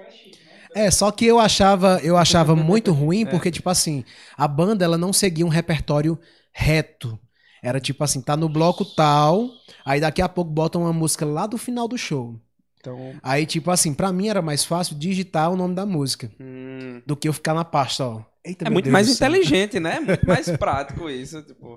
É, e a, a menina já estava acostumada com a pasta e eu já estava acostumado ali com, di- com digital já. ó. e aí é, fui lá, né? Fiz o teste, cantei na banda um primeiro show lá em Brejo Santo. Qual era a banda? Era Orquestra Prisma. Inclusive, aqui, aqui, aqui inclusive então, até, né? hoje eu faço parte da Orquestra Que massa, Prisma, viu, gente? É, e aí eu fiz o show em Brejo Santo porque o cantor desta banda nesse dia parece que não poderia ir, tinha, tinha que faltar. E eu fui acabei ficando porque eu tinha aquele aquela coisa de animar realmente o público. Uhum. Né? Geralmente os cantores de baile, eles canta- cantam o seu show, mas Ah, não pô. tem aquela animação Aquela de fazer as né? pessoas levantarem e vir dançar na frente do palco. Entendeu? Ver o eu pessoal tirando o terno aqui, tipo! E eu já tinha isso que vinha das bandas de forró, Claro. né? De saber Tá dominar sempre, ali, né? né? Chamar as pessoas, ei, agora vamos fazer isso aqui, não sei o quê. De saber o que falar, né? Pra, pra atrair as pessoas. Joga a mãozinha pra cima E- e, Pronto, vai! exatamente. tchá. E eu já tinha um repertório de axé, já, né? Por É. conta dos, dos carnavais que eu tinha cantado. Aí né? o povo acha bom Aí na, quando e cantava a swingueira, meu amigo, pra frente, pra frente, tio Birabiron. não, mas eu acho que na época não era nem essa, era, era, era o El- Chan, né? Eu sabia o El Chan de cada Mas todo mundo cantar. tinha a coreografia, tava lá o Pado, Não, quando- o, quando- o Pato quando fazia- dançando, todo mundo. Quando fazia pam, pam, pam, pam, pararara, Aí o povo, aí o povo já chegava. Cheguei. gravata aqui na cabeça, ó, gravata presa aqui na cabeça. E aí, E é, eu acho que isso fez com que o dono da banda é, gostasse, né? Era um Porque diferencial, né? Era, uma, era diferente Opa, de qualquer banda baile que tava por aí. Animou o baile aqui e ficou, sabe? Né? E pronto, né? Eu entrei na banda e acabei ficando e até hoje. Quantos anos? Isso já vai fazer isso, já vai fazer uns 6, 7 anos por um aí. por aí, já tem um tempão já. E aí a banda também foi crescendo, era uma banda que estava também começando, né? E a gente foi crescendo juntos, né? Dentro desse ramo, dentro do Uhum. baile, né? Formaturas, casamentos. E até hoje é, é uma das maiores bandas de baile aqui do Cariri. São duas, né? A orquestra e a sonata, que também são meus amigos. Inclusive o maestro, o, o dono da sonata, ele foi meu professor também. Eu fiz faculdade de música lá na UFC. Massa. E acabou que a gente acaba se todo mundo se conhecendo e acaba Sim. todo mundo amigo, independente de ser Ser também concorrente tal. também, né? e É, aí, Mas, mas acho que tem espaço pra todo mundo, né? sim, claro, porque é uma banda só não vai poder abraçar todos os É eventos, né? verdade, é verdade. Isso. É. E aí eu comecei no baile, né? E dentro do baile eu comecei a aumentar o meu repertório, né? Porque eu tinha já um certo repertório de internacional ali do barzinho, mas muito era muito pouco, muito pequeno. E já tinha o de forró também, que já vinha agregado ao que já tinha passado, né? Até Uhum. ali. E dentro do, do repertório de baile e também a dinâmica da banda também é muito diferente, sabe? Assim, um show de uma banda baile é Sim. totalmente diferente. E fui aprendendo também outras coisas, aprendendo a ouvir outras coisas também mais clássicas e fui agregando ao meu repertório. E atualmente, né, vamos chegando no No atual. atuais. atualmente eu continuo fazendo os bares, né? Continuo na orquestra. Tenho a minha própria banda baile Que também. massa. Quando eu não estou trabalhando com a Prisma e também surge um evento, tipo um casamento, tipo uma formatura, e eu estou disponível, a gente junta essa mesma turma. Geralmente, às vezes, é até a mesma turma que toca com a Prisma, Uhum. sabe? É, e a gente jun- junta essa turma e faz o evento. né? A gente trabalha com eventos. E continuo ainda cantando no estilo do playback, né? Que eu, Uhum. cha- eu comecei a chamar o show de live vocal Uhum. pelo fato de ser apenas a, a, a mostra do vocal, Sim. né? Porque eu estou cantando lá ao vivo, mas não tem banda. E é uma opção que eu ofereço para encaixar em determinados eventos que não necessitam Levar uma a banda toda, né? Entendeu? Então, tipo, como um evento às vezes que eu vou fazer de uma faculdade, né? Eu vou recepcionar os alunos de faculdade e tal. Então, não precisa às vezes Basta uma a banda, voz, né? Precisa só uma coisa ali pra- realmente para animar, um, um- como é que eu posso dizer, um showman ali, Sim, né? aham. Para fazer uma animação e tal e tal.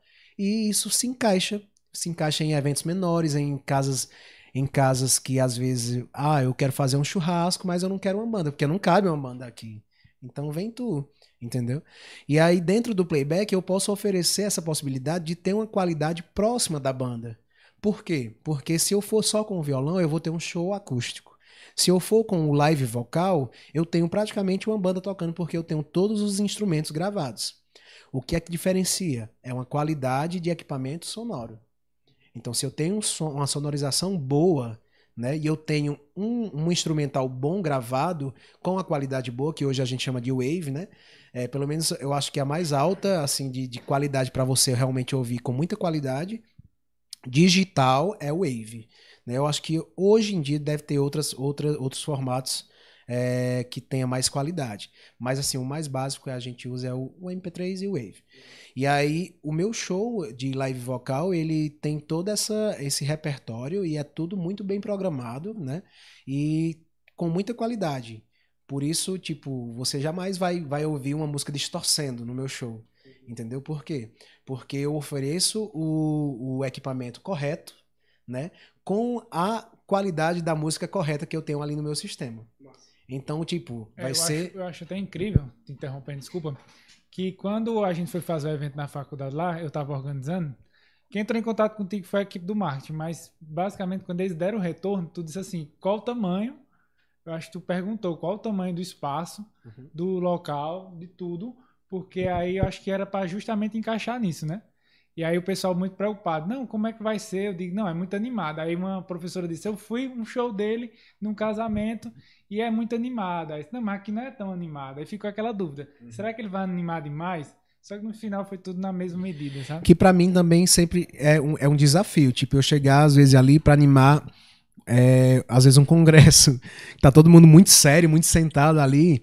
Tipo, eu cheguei numa sala onde, onde o, o, o professor ia falar para os alunos ali que estavam recebendo e tudo mais, e de repente eu tinha que cantar um funk no meio ali, sabe?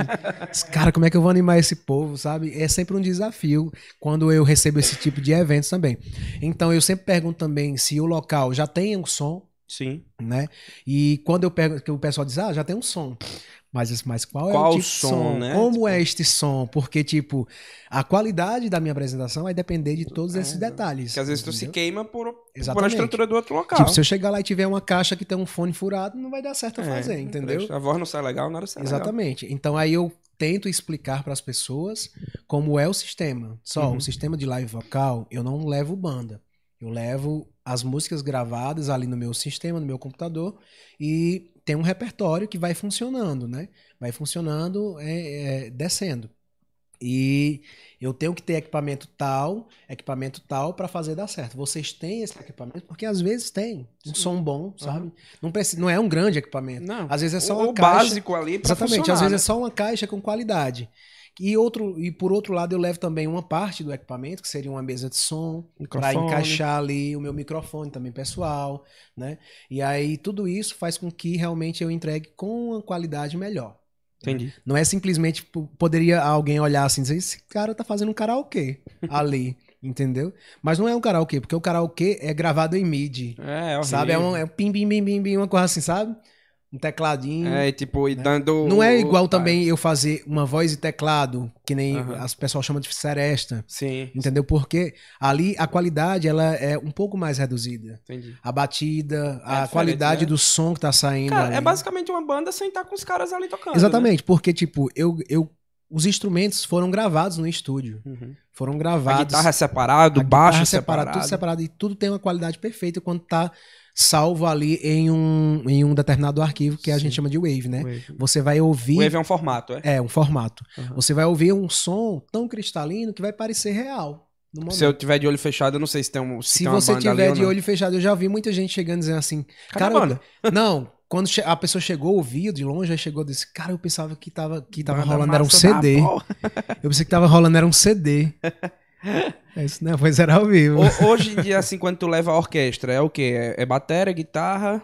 A orquestra, ela tem, deixa eu ver aqui, eu não tenho em mente, mas ela tem teclado, bateria, percussão, aí tem sax, é, Aí tem os dos dois cantores, né? Isso quando eu vou com a Orquestra Prisma. Uhum. Quando eu vou com a minha banda baile, aí depende muito do evento. Depende muito do que. Do porte do evento. É, justamente, do, do porte do evento. Né? Se ele realmente quiser, o responsável quiser uma banda grande, quiser uma banda realmente faça o trabalho de banda baile completo, eu tenho também toda a equipe também preparada. Né? Mas aí eu vou, eu sempre vou me encaixando com a necessidade do cliente. Legal. Legal. É, eu ia perguntar alguma coisa e esqueci, bicho. Eu, é ruim quando as coisas fogem. Mas, enfim. É, a questão do. Da, da, a gente passou por toda essa trajetória, né? Aí até chegar nos dias de hoje a respeito de como tu começou na música, como foi a trajetória na Baby como é hoje é, na Prisma e na tua carreira solo. E aí, na pandemia, como é que foi? Fica tranquilo, que você tá em casa, coma à vontade, beba à vontade. Porque a pizza e o suco então é uma delícia, viu, gente? então, é, na pandemia, eu me vi realmente na necessidade de me reinventar. Uhum. E aí eu já vinha aprendendo, eu sempre fui muito assim de querer aprender Sim. a fazer o que eu não sei para eu mesmo fazer, uhum. entendeu? Tipo, ah, eu, eu, eu quero gravar uma música, tenho muito desejo de gravar uma música. Então vá pra Mas eu não tenho dinheiro de pagar agora um estúdio, de ir ali no estúdio. é caro, chamar, o produtor é chamar caro. uns músicos, chamar um produtor e tudo mais. E aí, o que é que eu posso fazer para poder fazer isso sem que eu possa gastar tanto? Aprender uma coisa nova. Aprender uma coisa nova. E aí eu saí ali no YouTube, é, tentando descobrir formas de gravar com melhor qualidade, de ter uma gravação mais profissional, né, de aprender a produzir uma música.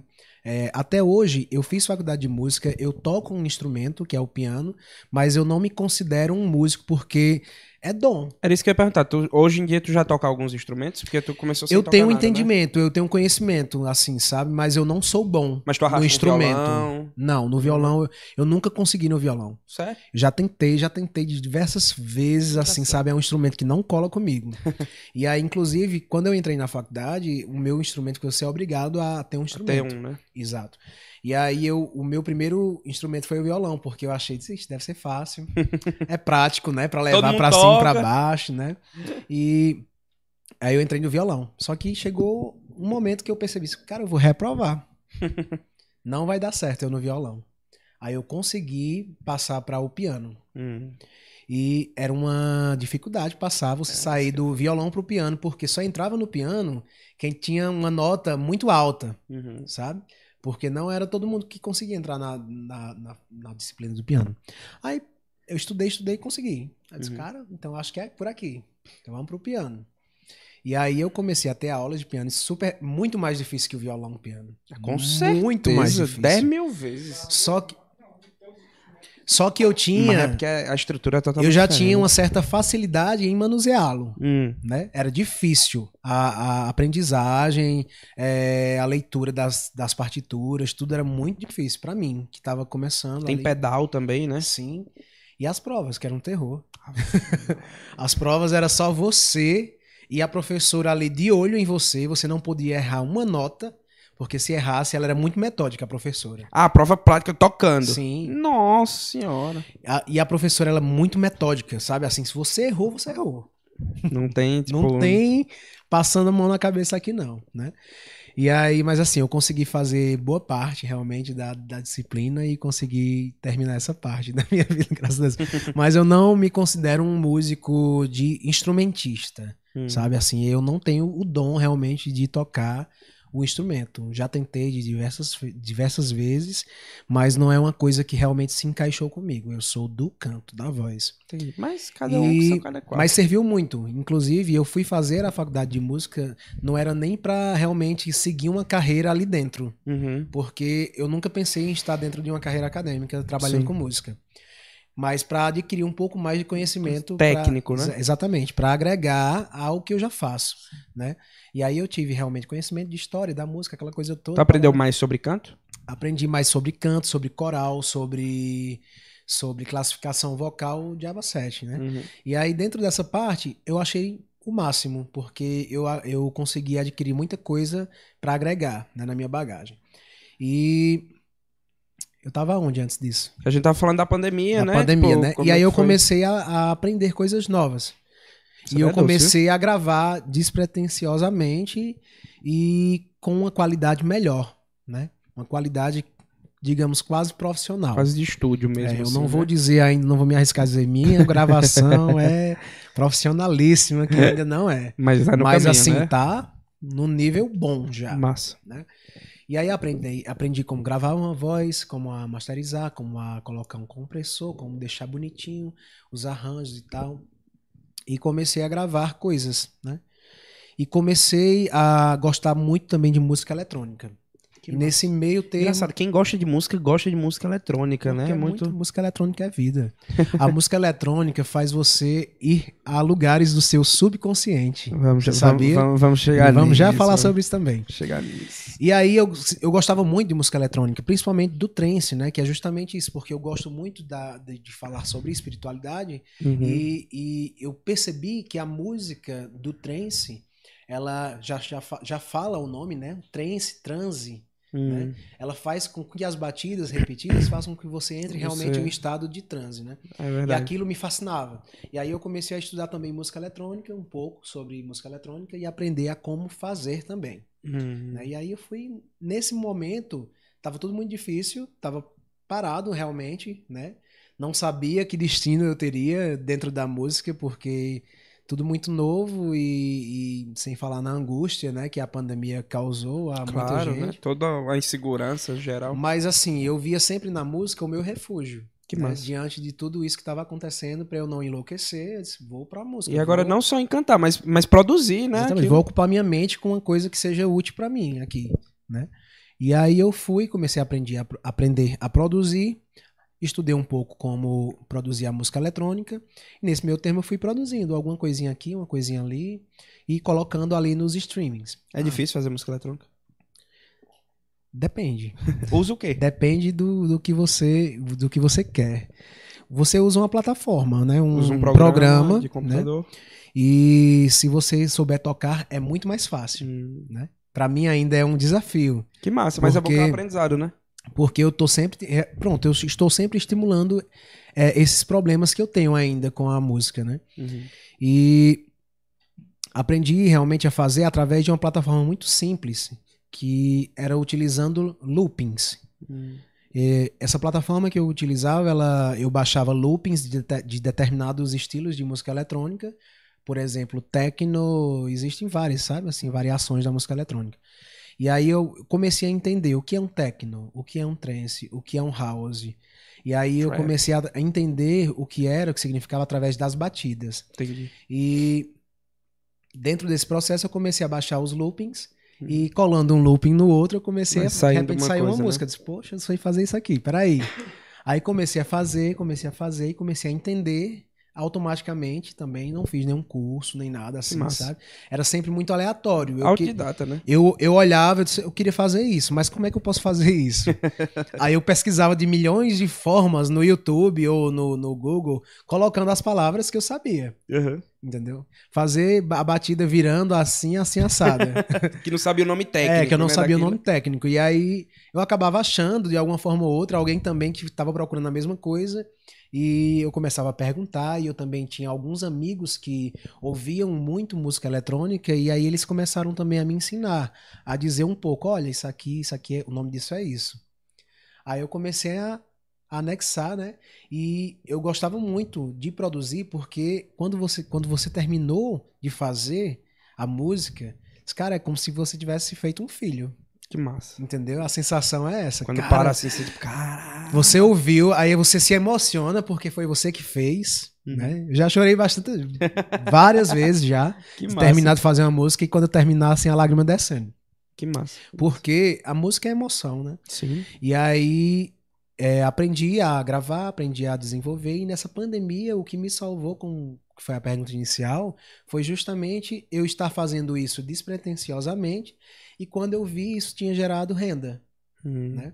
E aí me salvou, de fato, desse buraco que a pandemia colocou os músicos. É, os né? artistas sofreram bastante aí na pandemia. E aí eu comecei a aprender sobre streaming, é, a estudar sobre, sobre conteúdo também na internet. Inclusive, também comecei outro projeto que não é relacionado à música. É, que a gente vai conversar sobre ele. É um canal do YouTube onde eu falo sobre coisas que me interessam, coisas que eu tenho um certo domínio em falar. Massa. E aí eu achei isso interessante. E comecei a entender também que aquilo poderia ser um- uma renda. Legal. E tem gente que está enriquecendo muito hoje em dia através dos streamings, através da, do- de gerando conteúdo no YouTube. Sim, sim. né? E todos os dias eu estou tanto estudando é, como fazer com uma questão do marketing. Né? Sim. Do marketing digital que você pode realmente expandir para mu muitas coisas. É porque eu acho que você tem que estudar três coisas, né? O conteúdo que você vai oferecer, como você vai oferecer aquele conteúdo e como, como difundir ele, né? Como espalhar, como entregar aquilo para as pessoas de uma forma que seja seja interessante. E quando você começa a entrar a fundo realmente no mundo do marketing digital, você começa a entender que você pode abranger muitas coisas de uma coisa. Hum. Tipo assim, eu tô gerando este conteúdo, mas através desse conteúdo eu posso vender um produto. Eu posso fazer isso. Que é aquela entendeu? história de tráfego pago que Exatamente. o pessoal faz. Aí né? você começa a entender o que é o tráfego pago, o que é o tráfego orgânico. Massa. Né? E quando você vai aderindo a essas informações, você vai entendendo e vai achando as suas próprias estratégias. Entendi. Né? entendi. E como eu falei, eu comecei a fazer despretensiosamente assim, e quando eu fui olhar, eu estava gerando renda sem saber. Eu, um certo dia eu entrei na plataforma e tinha lá, não sei quantos dólares para eu receber. Mas essa na, na questão das músicas, das né? músicas. Legal. É. Em, em, questão do YouTube, eu sei que ainda é um projeto a longo prazo, uhum. né? É, eu comecei dem agora, demora. comecei agora, mas eu já entendi que é uma coisa que pode me gerar um, um rendimento mais na frente. É, é, que nem a gente aqui com o canal, vai fazendo, vai fazendo. Se um dia acontecer, legal. Se não, cara, dinheiro vai ser a menor coisa que eu vou ganhar aqui. Porque, tipo, a maior coisa é isso. Pô, acabei de conhecer Max Rodrigues. Tipo, e um de coisa sobre é, é, você realmente ter a vontade e o desejo de fazer. Tipo, exato. É, se eu não tivesse a vontade ou o estímulo de querer fazer aquilo, não iria vingar jamais, nada. É, ia estar tá parado. Não... Então eu acredito muito que dentro ainda desse projeto do YouTube eu vou ter muitos rendimentos através disso, claro. entendeu?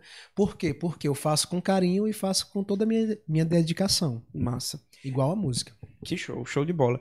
E, e, tu falou aí de expansão da consciência, tu chegou a falar de subconsciente, tu não usou o termo expansão da consciência, mas já entrando aí no canal, né, nessa, nessa reta aí que a gente tá da nossa conversa, que tu começou maximizando, a gente tinha, tinha citado ele aí anteriormente, e o 4 é por quê? Só para diferenciar mesmo? Na verdade é porque já existia um, um canal maximizando. chamado Maximizando, uhum. E eu lembrei da época, justamente que eu estava falando do Mirk, uhum. do, do bate-papo, que as pessoas utilizavam, é. utilizavam os apelidos com, com números, com né? Para diferenciar. Tipo assim. O A era 4. Eu lembro muito que um dos operadores chamava Chapolin. Era o apelido do cara, sabe? Só que ele não usava o A. Ele usava o 4, né? Entendi. Mas a pessoa que tá lendo, ela entende. Claro, entendeu? claro. Ela vê, ela diz, oxe, aqui é maximizando. É, se a gente, é engraçado, se a gente pegar a primeira letra e a última letra e embaralhar todas as outras, a gente consegue entender a consegue palavra. Entender, né? É coisa do, do inconsciente é, também. Né? justamente.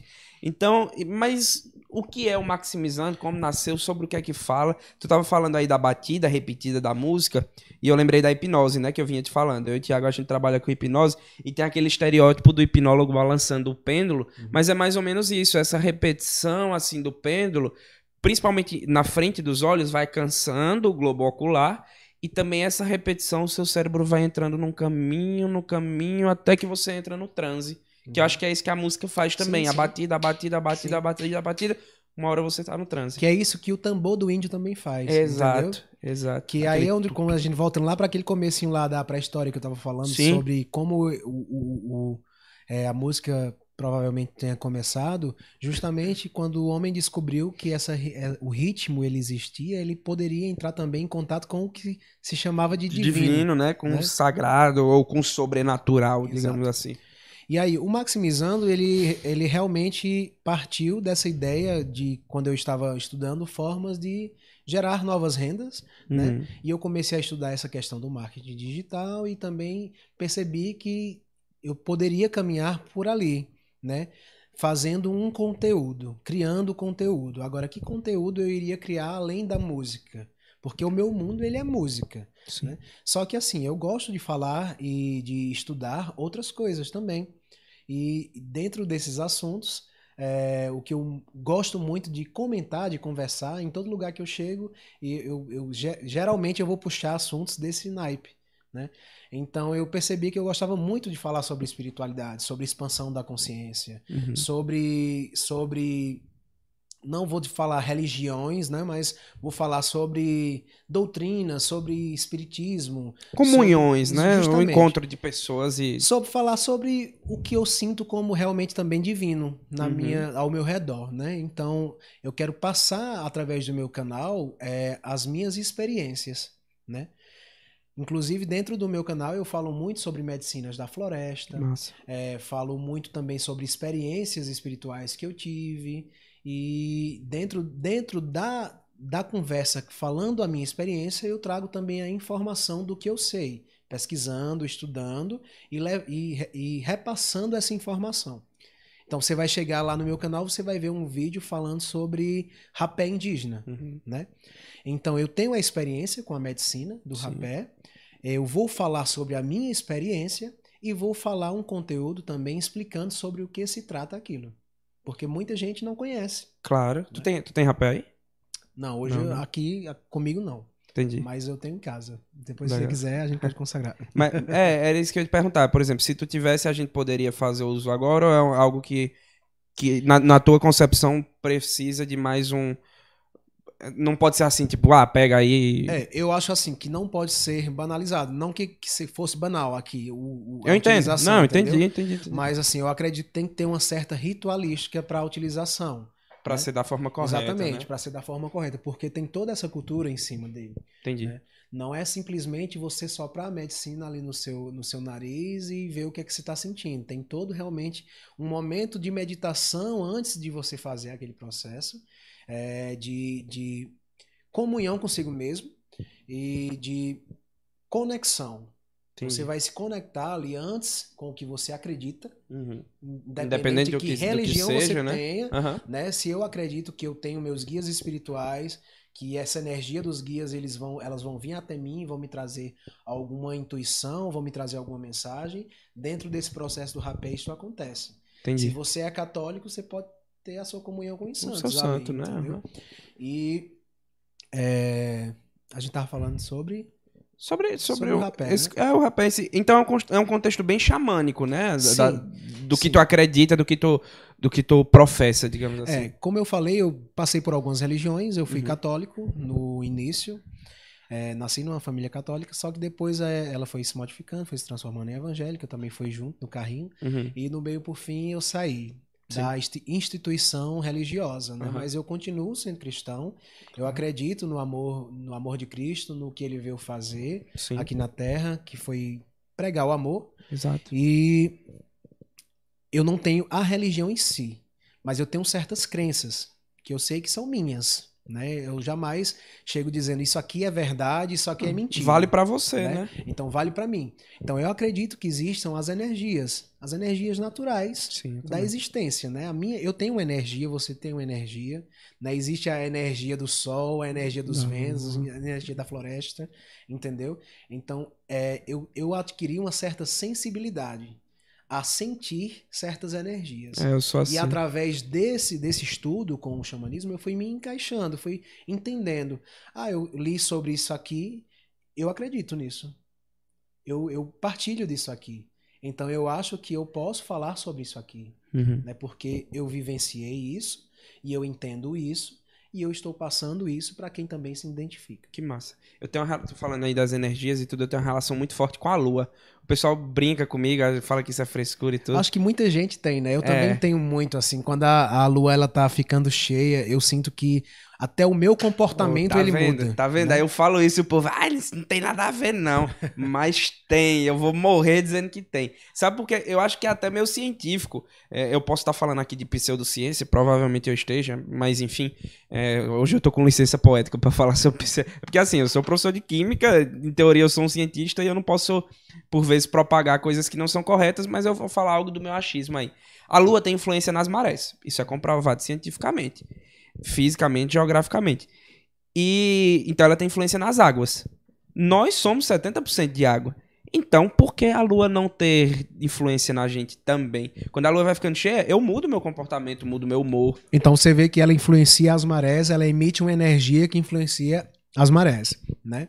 E por que que ela também não essa, essa mesma energia não influencia A a gente. gente, né? Exatamente. É porque o homem ficou muito cético É, é, esse é o problema. Mas eu acredito, índios, né, eu que- acredito que os índios, eles sentiam muito, eles, eles, eles têm muita sabedoria. Com certeza, com muita certeza. sabedoria que o homem, o homem atual, assim, não Deixou de consegue. Não e, é, consegue e é triste porque, anexar. literalmente, nós matamos os índios, né? Tipo, é, é, é muito... é- Muito é triste. Angustiante. é angustiante, cara, falar nisso, de verdade.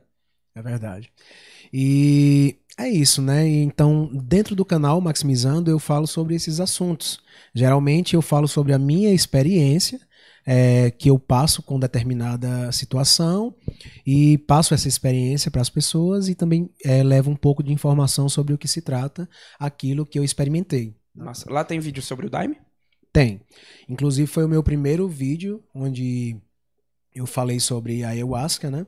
Uhum. Sobre a minha experiência pessoal, porque as experiências elas são únicas, né? Cada Sim. pessoa tem seus processos e suas vivências e com certeza nunca vai ser igual uma a outra. Tem uns padrões, né? Algumas coisas que é, sempre são repetidas assim, mas é sempre muito diferente.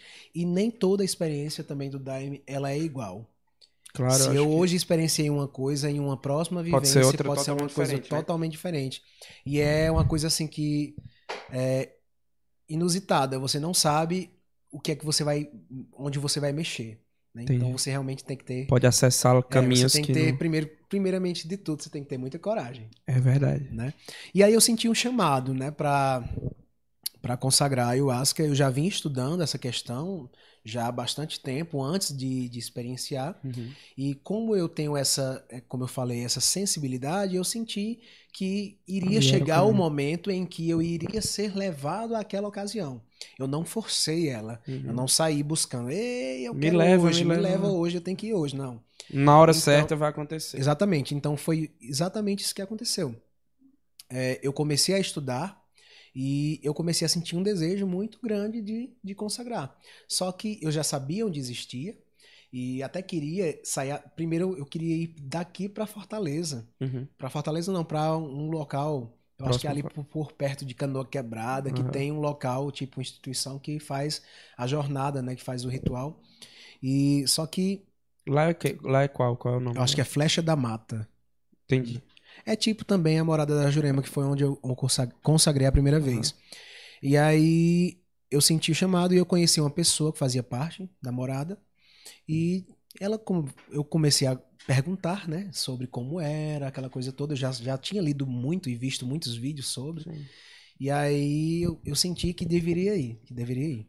Entendi. E me preparei, né? Porque existe toda uma preparação para que você limpe o seu corpo, né? Primeiramente com a sua alimentação, você é indicado que não coma tipo bobagens, tipo, não pode comer uma Gordura. pizza dessa, não pode comer carne vermelha, sabe? Assim, é uma, uma alimentação mais natural possível. Uhum.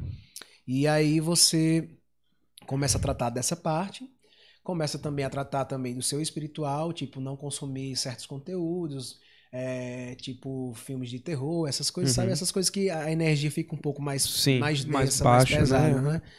E aí você começa a entrar realmente nesse processo antes de ir mesmo até lá. Entendi. E aí chegou o momento de ir e eu já sabia mais ou menos que eu- o que eu poderia experienciar naquela noite e me entreguei, né? Porque o, o lance é esse, justamente isso, você se entregar à experiência. E de, de cabeça aberta. né? Quanto mais você você estiver dentro dela e você renegar aquilo ali, vai ser mais doloroso. Com entendeu? certeza. Então, o que é a experiência, pelo menos pra mim? É justamente você se, é, se encontrar consigo mesmo Uhum. e, e ver coisas da sua vida, do seu inconsciente, que estão, às vezes, muito encravadas, coisas, seus É o traumas. seu interior mesmo, né? Justamente. A gente consegue resgatar traumas, essas coisas. Sim, tipo, coisas da infância. até ver a, ver a cena, tipo, você consegue ver o ver a acontecimento cena, de tal assim, coisa. No meu caso, eu, eu já ouvi relatos de pessoas dizer que, que são levadas ao momento, sabe assim, de olhos fechados e tudo mais. Porém, no meu caso, era mais uma conversa, Hum. sabe? Era como se ligasse uma vozinha ali no seu, na sua mente e aquela era como se fosse um psicólogo conversando com você. Você leu meu pensamento, agora ia falar essa palavra, psicólogo. Tem isso e isso na sua vida que tá andando assim, assim, assado. É por É isso. por isso, é por isso, é por isso. E nós vamos resolver Aí assim. você, Aí você se choca, porque você percebe que tudo é culpa sua. A maior parte das coisas são culpa sua. É, a forma como você absorveu o que o mundo te entregou, Uhum. né? E aí você começa a, a perceber, né? Espiritualmente falando, a gente diz assim: você se encontra com as suas próprias sombras, né? Você vai ver ali as coisas que você está fazendo, que não são boas para você mesmo. É um choque de consciência, né? né? Justamente. É justamente isso. O Daime, ele é um, um- um expansor de consciência. Sim. Você Sim, vai ser tirado do seu linear. Você vai começar a enxergar como se fosse por fora. É. Tá entendendo? E aí, no meu caso, na minha experiência, foi justamente isso. E mudou minha vida porque eu comecei a observar padrões meu, meus que eu não conseguia enxergar no cotidiano. Entendi. Né? Eu estava fazendo isso que não, não me fazia bem. Não, não teve Eu aquele estava- estalo de ver que Isso. aquele era o problema, né? Eu estava tendo certo tipo de relação com, com pessoas que não me faziam bem. Uhum. entendeu? E tudo isso foi realmente mudando, sem falar na parte química, né? É Uhum, com você uhum. agora. Na parte química, o DMT, ele, ele é uma molécula que parece que ele se liga ali a- aos seus receptores de serotonina Exato. e nesse, nesse processo você começa realmente a se sentir muito bem. E tem estudos que a gente. Após o choque ali de realidade, que muita gente sofre, né? Tem muita gente que chora o ritual É, inteiro. Passa mal, assim, sabe? de, de, de soluçar, de chorar, né? Isso. De muito. Tem a parte física também, que é um pouco, às vezes, desagradável. Não acontece com todo mundo, De não vômito, acontece. né? Essas coisas. Tipo, é que é- que espiritualmente chama-se de limpeza, né? É. Porque vai pôr pra fora toda aquela Tudo que- toxina, toda aquela mágoa, às vezes, que você tem retida, sabe? De, de coisas que você vivenciou, né?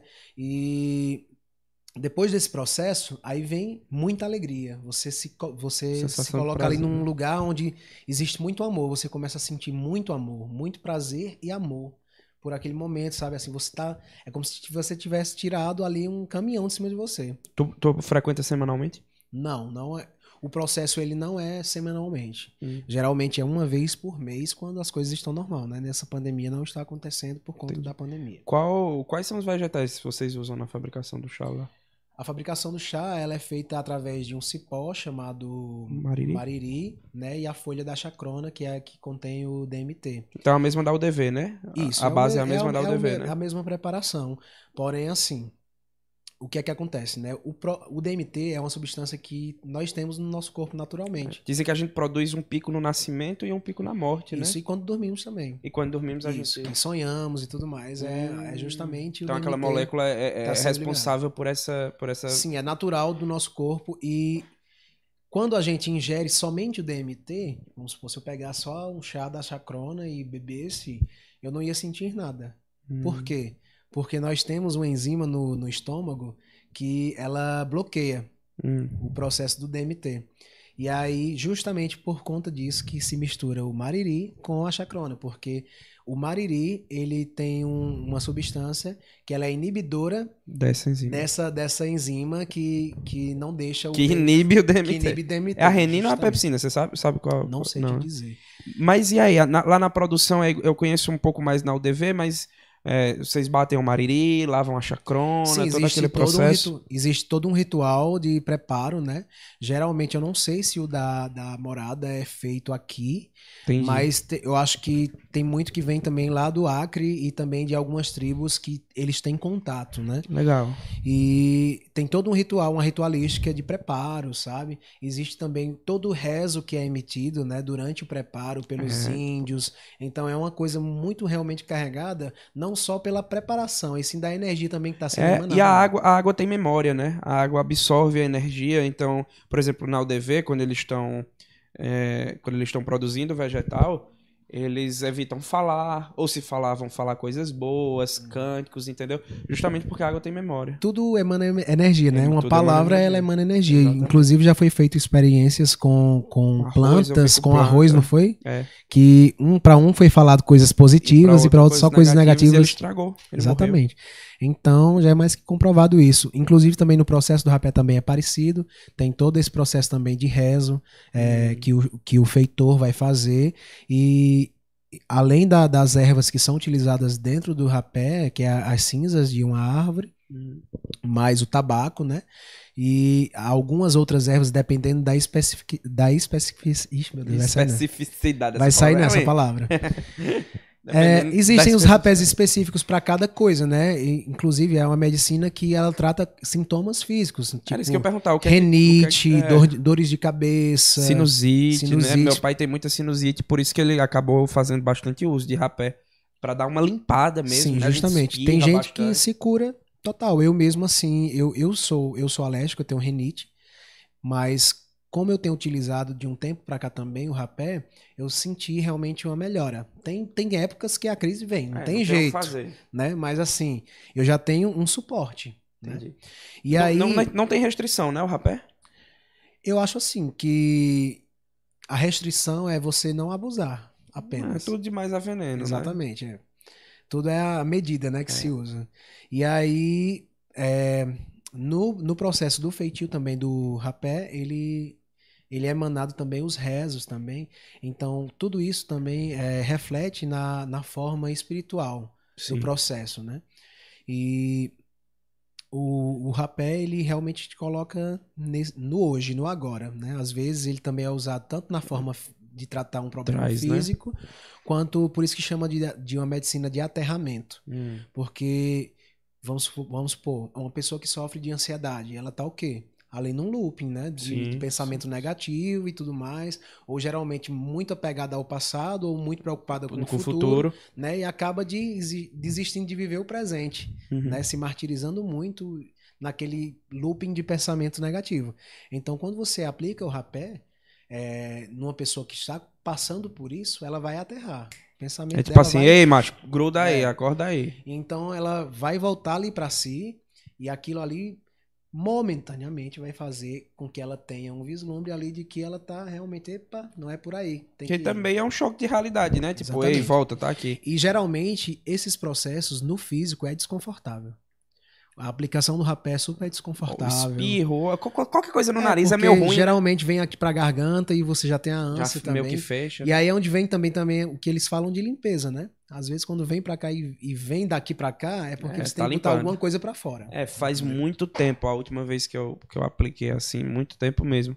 É, qual a frequência que vocês, que vocês costumam fazer? O ideal, o ideal seria quando você tem um propósito. Vamos supor, cara, hoje eu tô muito mal, sabe? Assim, dos pensamentos. Quando eu tô percebo precisando isso, aterrar tô precisando mesmo. aterrar aqui, entendeu? Ou quando você realmente tá com uma, uma renite muito atacada, eu vou utilizar para para me ajudar nisso aqui, entendeu? Você faz com, com canudo e tudo? É, existem pra... dois instrumentos. É, um que é um auto-aplicador, que se chama Curip, e o outro que se chama Tipi, né? O que o Tipi é quando uma outra pessoa aplica na outra, né? E o Curip é um cano, é dois canudinhos assim, nesse formato de V, hum. onde você hum. coloca um na boca e Sim. o outro na narina é e se auto-aplica. Né? Esse aí, em tempos de pandemia, é o único que dá para usar, é, né? Sim, o TP não Com dá, certeza, não, dá, dá para utilizar o TP na, pandem na pandemia. E o correto é você utilizar com um propósito, né? Quando você tem um propósito. Só que existe também pessoas que fazem estudo com a medicina. Hum. E aí elas já utilizam um pouco mais, né? O que seria esse estudo? É sentir o que é que a medicina está trazendo para ela, porque dentro da experienciação do rapé, pelo menos comigo, eu, eu tenho muita intuição, hum. entendeu?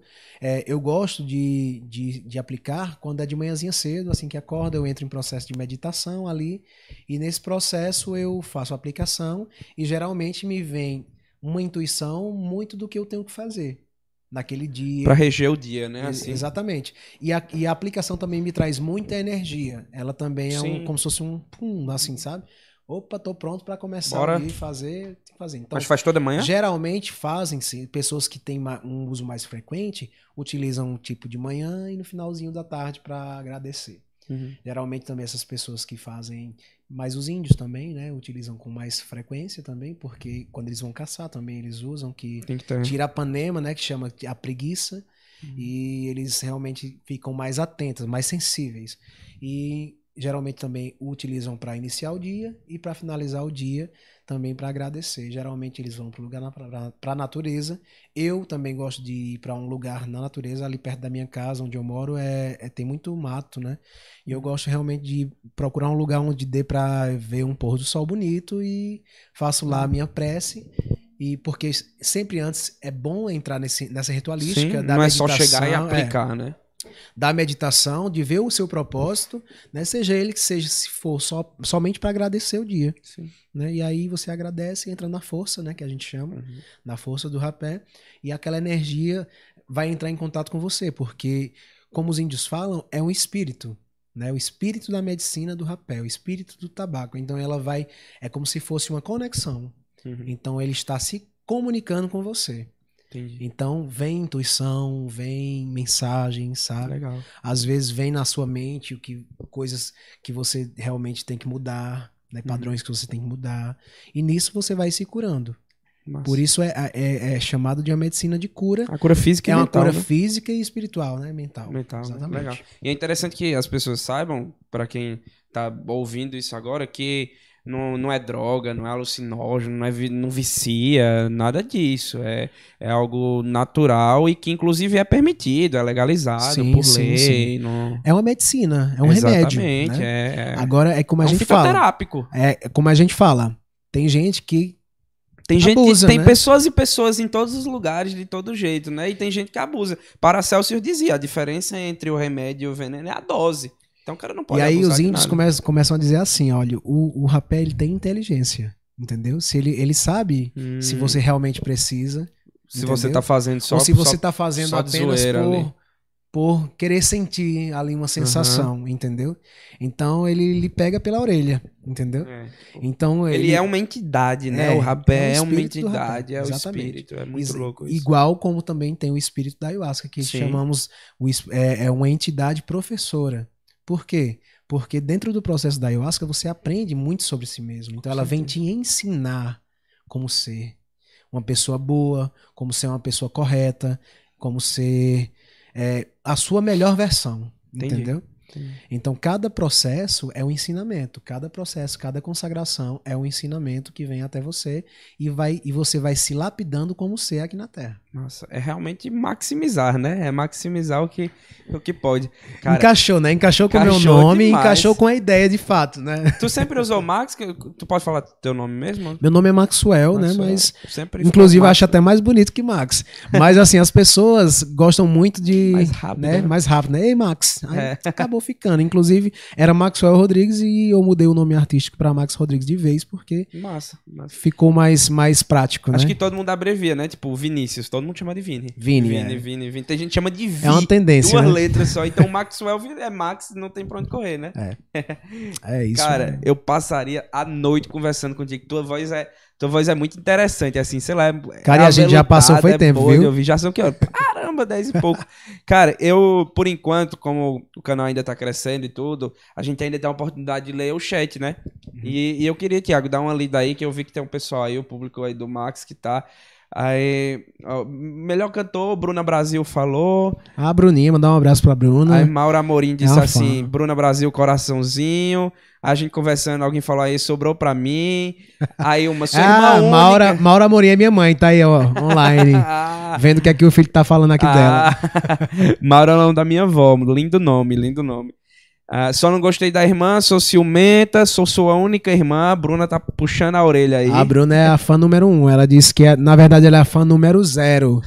Que se um dia, se um dia houver alguma, alguma premiação, alguma coisa que precisar levar um fã, se eu não levar ela, ela me mata. Já era. é, ó, ela falou, ainda tem fã número um, claro, pra animar. Bota todo mundo pra maximizar. Muito massa. Essa é, realmente é fã, viu? Ela tá ali, ali todo dia no, nas minhas redes sociais. Tudo que eu lanço, ela vai lá, divulga, Tá lá, fala, Tiete comenta. mesmo. É a Max É, 7. um beijo, Bruna, beijo. Massa, que massa, cara. Max, então acho que é isso, pra também não tomar muito teu tempo. Vou, vou te deixar daqui a pouco. Tem algo que tu queira passar, alguma mensagem? Eu sempre peço pro convidado se ele quiser falar algo, qualquer coisa, o que vier de dentro mesmo. Assim, não tem muita coisa, né? Porque eu acho que já falei que só não foi também, né? É isso, assim, é, para quem realmente não conhece, que tá acompanhando também aqui o, o Ladeira Abaixo, né? É só pesquisar lá, Max Rodrigues. É sempre bom pedir aquela força, né, para as pessoas que, que são daqui, que é, que dê aquela força aos artistas locais. né? Locais, com certeza. Isso é necessário precisa. porque as pessoas costumam muito é, colocar no pedestal pessoas tá que nem fazem fora. parte é, da, da convivência ou da história também de, de, de perto, né? Com As pessoas costumam dar mais credibilidade ao que é de fora, ao que é de dentro, né? E é isso, né? As pessoas pro- procurem, né, conhecer os artistas da terra. Tem muita gente boa aqui, cara. Tem muita Com gente certeza, boa, tem muito. muito artista bom. Tem muito outros outros talentos além da música, tipo dentro do teatro, dentro Da até de dança. produção de conteúdo, Sim. né? Como a gente tava falando também hoje aqui. Então busquem é, dar valor às coisas que estão próximas de vocês. Massa. E é isso. Show de bola. Obrigado, Max. Quero agradecer a você aí que tá em casa, você de- que deixou seu like, agradecer você que compartilhou, que ficou com a gente até o final. Obrigado, Dona Maura. Obrigado, Bruna. É, Tiago, te agradecer como sempre aí, nosso fiel escudeiro, técnico, host, diretor e a bobônica que tá aí direto com a gente. Foi boa, Tiago. Obrigado. Dá o, o tchau aí pro povo. Tchau, pessoal. Tiago, hoje foi, foi só bastidor. Foi, Thiago, só bastidores. E Max, acima de tudo, eu quero agradecer a você. Se você não tivesse aqui hoje, não teria acontecido. Muitíssimo obrigado. Eu tenho certeza, você falou da, do espírito professor aí, e realmente eu aprendi muito no dia de hoje, tanto na energia que a gente trocou aqui, quanto no que eu absorvi, cara. Então, muitíssimo obrigado por ter tirado um pouquinho do seu tempo para estar aqui com a gente. É isso aí. Eu que agradeço o convite. Foi super sa- satisfatório. Tá certo, né? Tá? Satisfatório conversar com vocês. Vocês são super agradáveis também. E sucesso pra Ladeira Abaixo. obrigado, obrigado. Valeu, pessoal. Tchau, tchau. Até semana que vem. Valeu, Julinha.